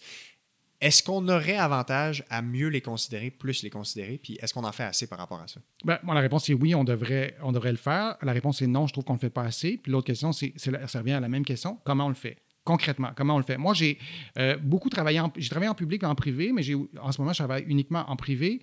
Comment je fais? ils n'ont pas accès, point. Ils n'ont pas accès à un nutritionniste. Ils ont pas Psychologue. Psychologue. Compliqué. Oui, en fait, oui, j'ai des patients qui ont accès, qui ont des assurances, mais même ceux qui ont des assurances, ils ne vont, pas voir un, vont pas voir un psychologue, une nutritionniste, 3-4 visites, parce qu'aller voir un psychologue, ce n'est pas un rendez-vous de 50 minutes. Puis, euh, euh, bon, donc, souvent, ils n'ont pas accès, puis des fois, ils n'ont pas du tout accès parce qu'ils n'ont pas les revenus. Donc, comment on fait? Puis en même temps, euh, c'est un enjeu, on en parle souvent, on ne peut pas tout lire, tout connaître, tout savoir. Oui, on a des moteurs de recherche qui nous aident maintenant. Si on recule, il y a 50 ans, on n'avait pas ça, mais on a des outils pour sélectionner ce qu'on veut, euh, euh, veut lire, ce qu'on veut apprendre. Mais tu parles du stress, par exemple. Comment on peut traiter un enfant, par exemple, peu importe l'affection, peu importe la, la, maladie ou le problème de santé qu'il a, mais son niveau de stress, c'est important. Qu'est-ce qui se passe avec ses parents? Avec ses parents? J'ai des, histoires, des cas qui m'ont vraiment marqué pour tout le temps, notamment à Sainte-Justine, mais euh, un enfant que je traitais pour un problème d'arthrite. Et euh, évidemment, il, était là avec ses parents, puis je, suspectais vraiment qu'il était maltraité, cet enfant-là, mais je n'avais pas pas de, en tout cas, il y a des choses qui se sentent, qui se voient aussi, mais le point que je veux faire, c'est que moi, je ne me sentais pas outillé, même pas pour avoir une opinion. Puis je me disais, comment je fais? Là, j'étais dans un cadre, un environnement hospitalier, c'est assez simple. Tu, prends ton téléphone, puis tu appelles, euh, il y a des équipes euh, tu appelles la travailleuse sociale, la psychologue, tout ça. En privé, on fait quoi? Je n'ai pas vraiment de réponse à ça. Euh, je pense qu'il faut au moins avoir cette ouverture-là. Il ne faut jamais oublier que la santé, bien, évidemment, on l'oublie, on l'oublie pas, mais peut-être que dans le feu de l'action, parfois, il y a des petits de la santé qu'on échappe. Euh, et moi, je me pose la question aussi dans, mes livres, par exemple, comme le, le livre que j'écris, je me dis, je ne peux pas écrire ce livre-là sans parler d'alimentation. Je ne peux pas écrire ce livre-là sans parler du stress. En même temps, moi, je n'évalue pas le stress, mais avec mes patients, j'en tiens compte. Il y a des, si on parle, je sais pas moi, de, de kinésiophobie, ben, c'est quand même rapport. On évalue quand même. Absolument. Si on parle de catastrophisation, oui, on évalue quand même une. C'est une réponse de stress à un événement, ben à une condition. Ben, absolument. c'est ça. Si je, on pourrait parler de, d'autres éléments métaboliques, ça a rapport avec l'obésité. Bon, mais je ne veux pas faire une proposition de, de, liée à l'alimentation à mes patients, mais, mais c'est quel est notre rôle à jouer dans ce même clinique, jusqu'où on va et à partir de quand on sort de notre champ de compétences. Et ce n'est pas si simple que ça. Moi, j'ai assisté à des conférences de, de, physiothérapeutes qui parlaient, par exemple, beaucoup de digestion, d'alimentation de la digestion, euh, et, ça me rendait comme un peu inconfortable et je me disais, est-ce que c'est moi, justement, qui est dans mes croyances, qui, qui, inconsciemment, je me dis, un physio ne parle pas de ça, ou il faut référer notre patient à, un nutritionniste ou un nutritionniste, ou non, ça rapporte parce que la physio est en train de me parler de constipation et de santé pelvienne et périnéale. Il y a des zones grises quand même. il faut savoir où il est l'étendue du champ de pratique et euh, justement, quand on, quand on intègre ces connaissances-là, comment on fait pour les intégrer et savoir quand est-ce qu'on doit collaborer avec d'autres professionnels de la santé, c'est essentiel. Oui, mais la question, c'est aussi quand on ne peut pas collaborer avec d'autres professionnels de la santé. Parce que Comment on fait pour donner des ressources, des outils? Ben oui, absolument. On ne peut, pas, on peut pas dire, juste dire à nos patients, mais, moi, je ne parle pas de nutrition, mais jusqu'où on va? Il y a des zones qui ne sont pas grises. Là. On ne va pas évaluer ben, ces aspects-là. On ne fera pas un, plan nutritionnel pour personne. C'est ça. les professionnels de la santé qui nous écoutent le savent. Euh, le grand public, parfois, c'est peut-être pas si clair que ça, mais il n'y a pas d'évaluation qui est faite. Ça, je pense que la ligne est très claire pour tous les professionnels de la santé dans nos champs de compétences. Mais quand on sent qu'il y a un problème qui est lié à l'alimentation, euh, moi, j'aborde ça avec mes patients et je leur dis, je ne suis pas nutritionniste, je vais pas vous, euh, on va pas évaluer ça, mais j'ai l'impression, on pourrait parler de sommeil, par exemple. Ben oui. Bon, c'est peut-être peut plus simple de parler de sommeil en physio que d'alimentation euh, par rapport aux zones grises. ben, peut-être que ça serait intéressant d'en parler à votre médecin, que vous soyez peut-être évalué pour l'apnée du sommeil, parce que ce que vous me décrivez, moi, je vois les patients à domicile, souvent, je vais voir le conjoint, la conjointe, on va parler de ronflement. En tout cas, des fois, on a des, des sons de cloche qu'on n'a pas. Même chose en pédiatrie quand on voit des bébés à la maison. Bon, mais euh, je, on, je, pense que c'est important d'ouvrir au moins les, oreilles, les yeux, les portes de nos patients sur ces enjeux-là. Et il y a quand même des ressources aussi qu'on peut donner qui sont gratuites, qui sont faites par le ministère de la Santé, qui sont faites par des, des, déchus, qui sont faites par des, peu importe qui, là, mais de, des, trucs qui sont crédibles, qui sont euh, pas des trucs, des informations, des conseils. On peut parler de COVID longue. Euh, il y a des choses qui sont super intéressantes sur le web, qui sont qui s'appuie sur la science qu'on peut donner, c'est la même chose pour d'autres sphères. Euh, je parle de l'alimentation, mais euh, il y a tout ce qui touche euh, l'environnement social. C'est c'est archi important. Ouais, puis moi, je pense vraiment que c'est le rôle des professionnels en physiothérapie de s'informer sur l'ensemble de ces éléments-là qui peuvent influencer les conditions qu'ils vont prendre en charge, que ce soit le sommeil, la gestion du stress, juste comprendre certains grands principes en lien avec l'alimentation saine, des habitudes de vie, parce qu'on n'a pas le choix d'intervenir sur des. en fait, on n'a pas le choix d'avoir une approche globale puis de considérer tous les éléments qui peuvent avoir un, un, un vecteur d'amélioration chez nos patients. Et il faut connaître cette information-là pour être capable de leur donner des, bonnes, des bons outils, des bonnes, des bonnes ressources. Puis, personnellement, moi, dans la dernière année, je me suis beaucoup informé sur le sommeil, mieux comprendre ça. Puis, il y a des conseils très simples, mm-hmm. non pharmacologiques, en lien avec les comportements, les habitudes de sommeil, ce qu'on appelle l'hygiène de sommeil. Mm-hmm. Des choses très simples qu'on peut donner à des patients qui ont de la misère avec leur sommeil et chez qui on voit que un problème de sommeil, ça a un grand impact sur leur douleur aussi ou sur leurs autres problèmes musculo-squelettiques ou autres. Oh oui, sur l'endurance, sur la fatigue. On n'a pas parlé du tout de fatigue, mais c'est un enjeu majeur. Mais oui, c'est vrai. Moi, j'ai, je me suis fait, bon, j'ai mes vidéos, tout ça, puis je me suis fait aussi des, pas des dépliants, là, mais des, trucs par écrit que je ne suis pas obligé de. Je ne vais pas dire tout ça à la personne, je lui laisse. Ouais. Mais il y a des choses qu'on peut faire. Mais en même temps, il y a des cliniciens qui nous écoutent, puis ils nous disent, puis moi, je fais partie de ces cliniciens-là. Moi, je dis, c'est pas faisable. Ouais. Comment tu fais ça dans le temps? Moi, mes évaluations, bon, je suis à mon compte, je fais des visites à domicile. Je, comment je dirais ça? Donc, je, fais ça. Euh, j'allais dire je me paye la traite, c'est vraiment pas une bonne expression, mais moi, je prends une heure et demie, une heure 45 pour les évaluations. Euh, on ne parle pas de la température. Là. Vraiment, on ne parle pas de la température. C'est des cas presque toujours chroniques, complexes. Euh, je parle des, des, Bon.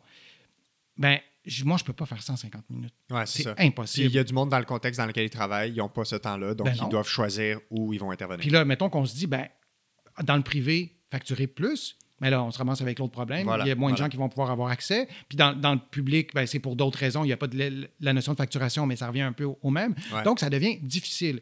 Ça fait que plus on aura de, de, ressources, plus on mettra des choses en commun, parce que ça, c'est une autre clé aussi pour renforcer. Il y en a plein de, de, choses qu'on met en commun, là, mais plus il y aura des structures pour mettre des trucs en commun. Quand on va dans un congrès, quand on va dans un cours, mais encore plus dans un congrès, parce que dans un congrès, euh, on assiste parfois à des, conférences, des sujets qu'on n'aurait peut-être pas choisis parce qu'il n'y avait plus de place dans l'autre salle, puis tout ça.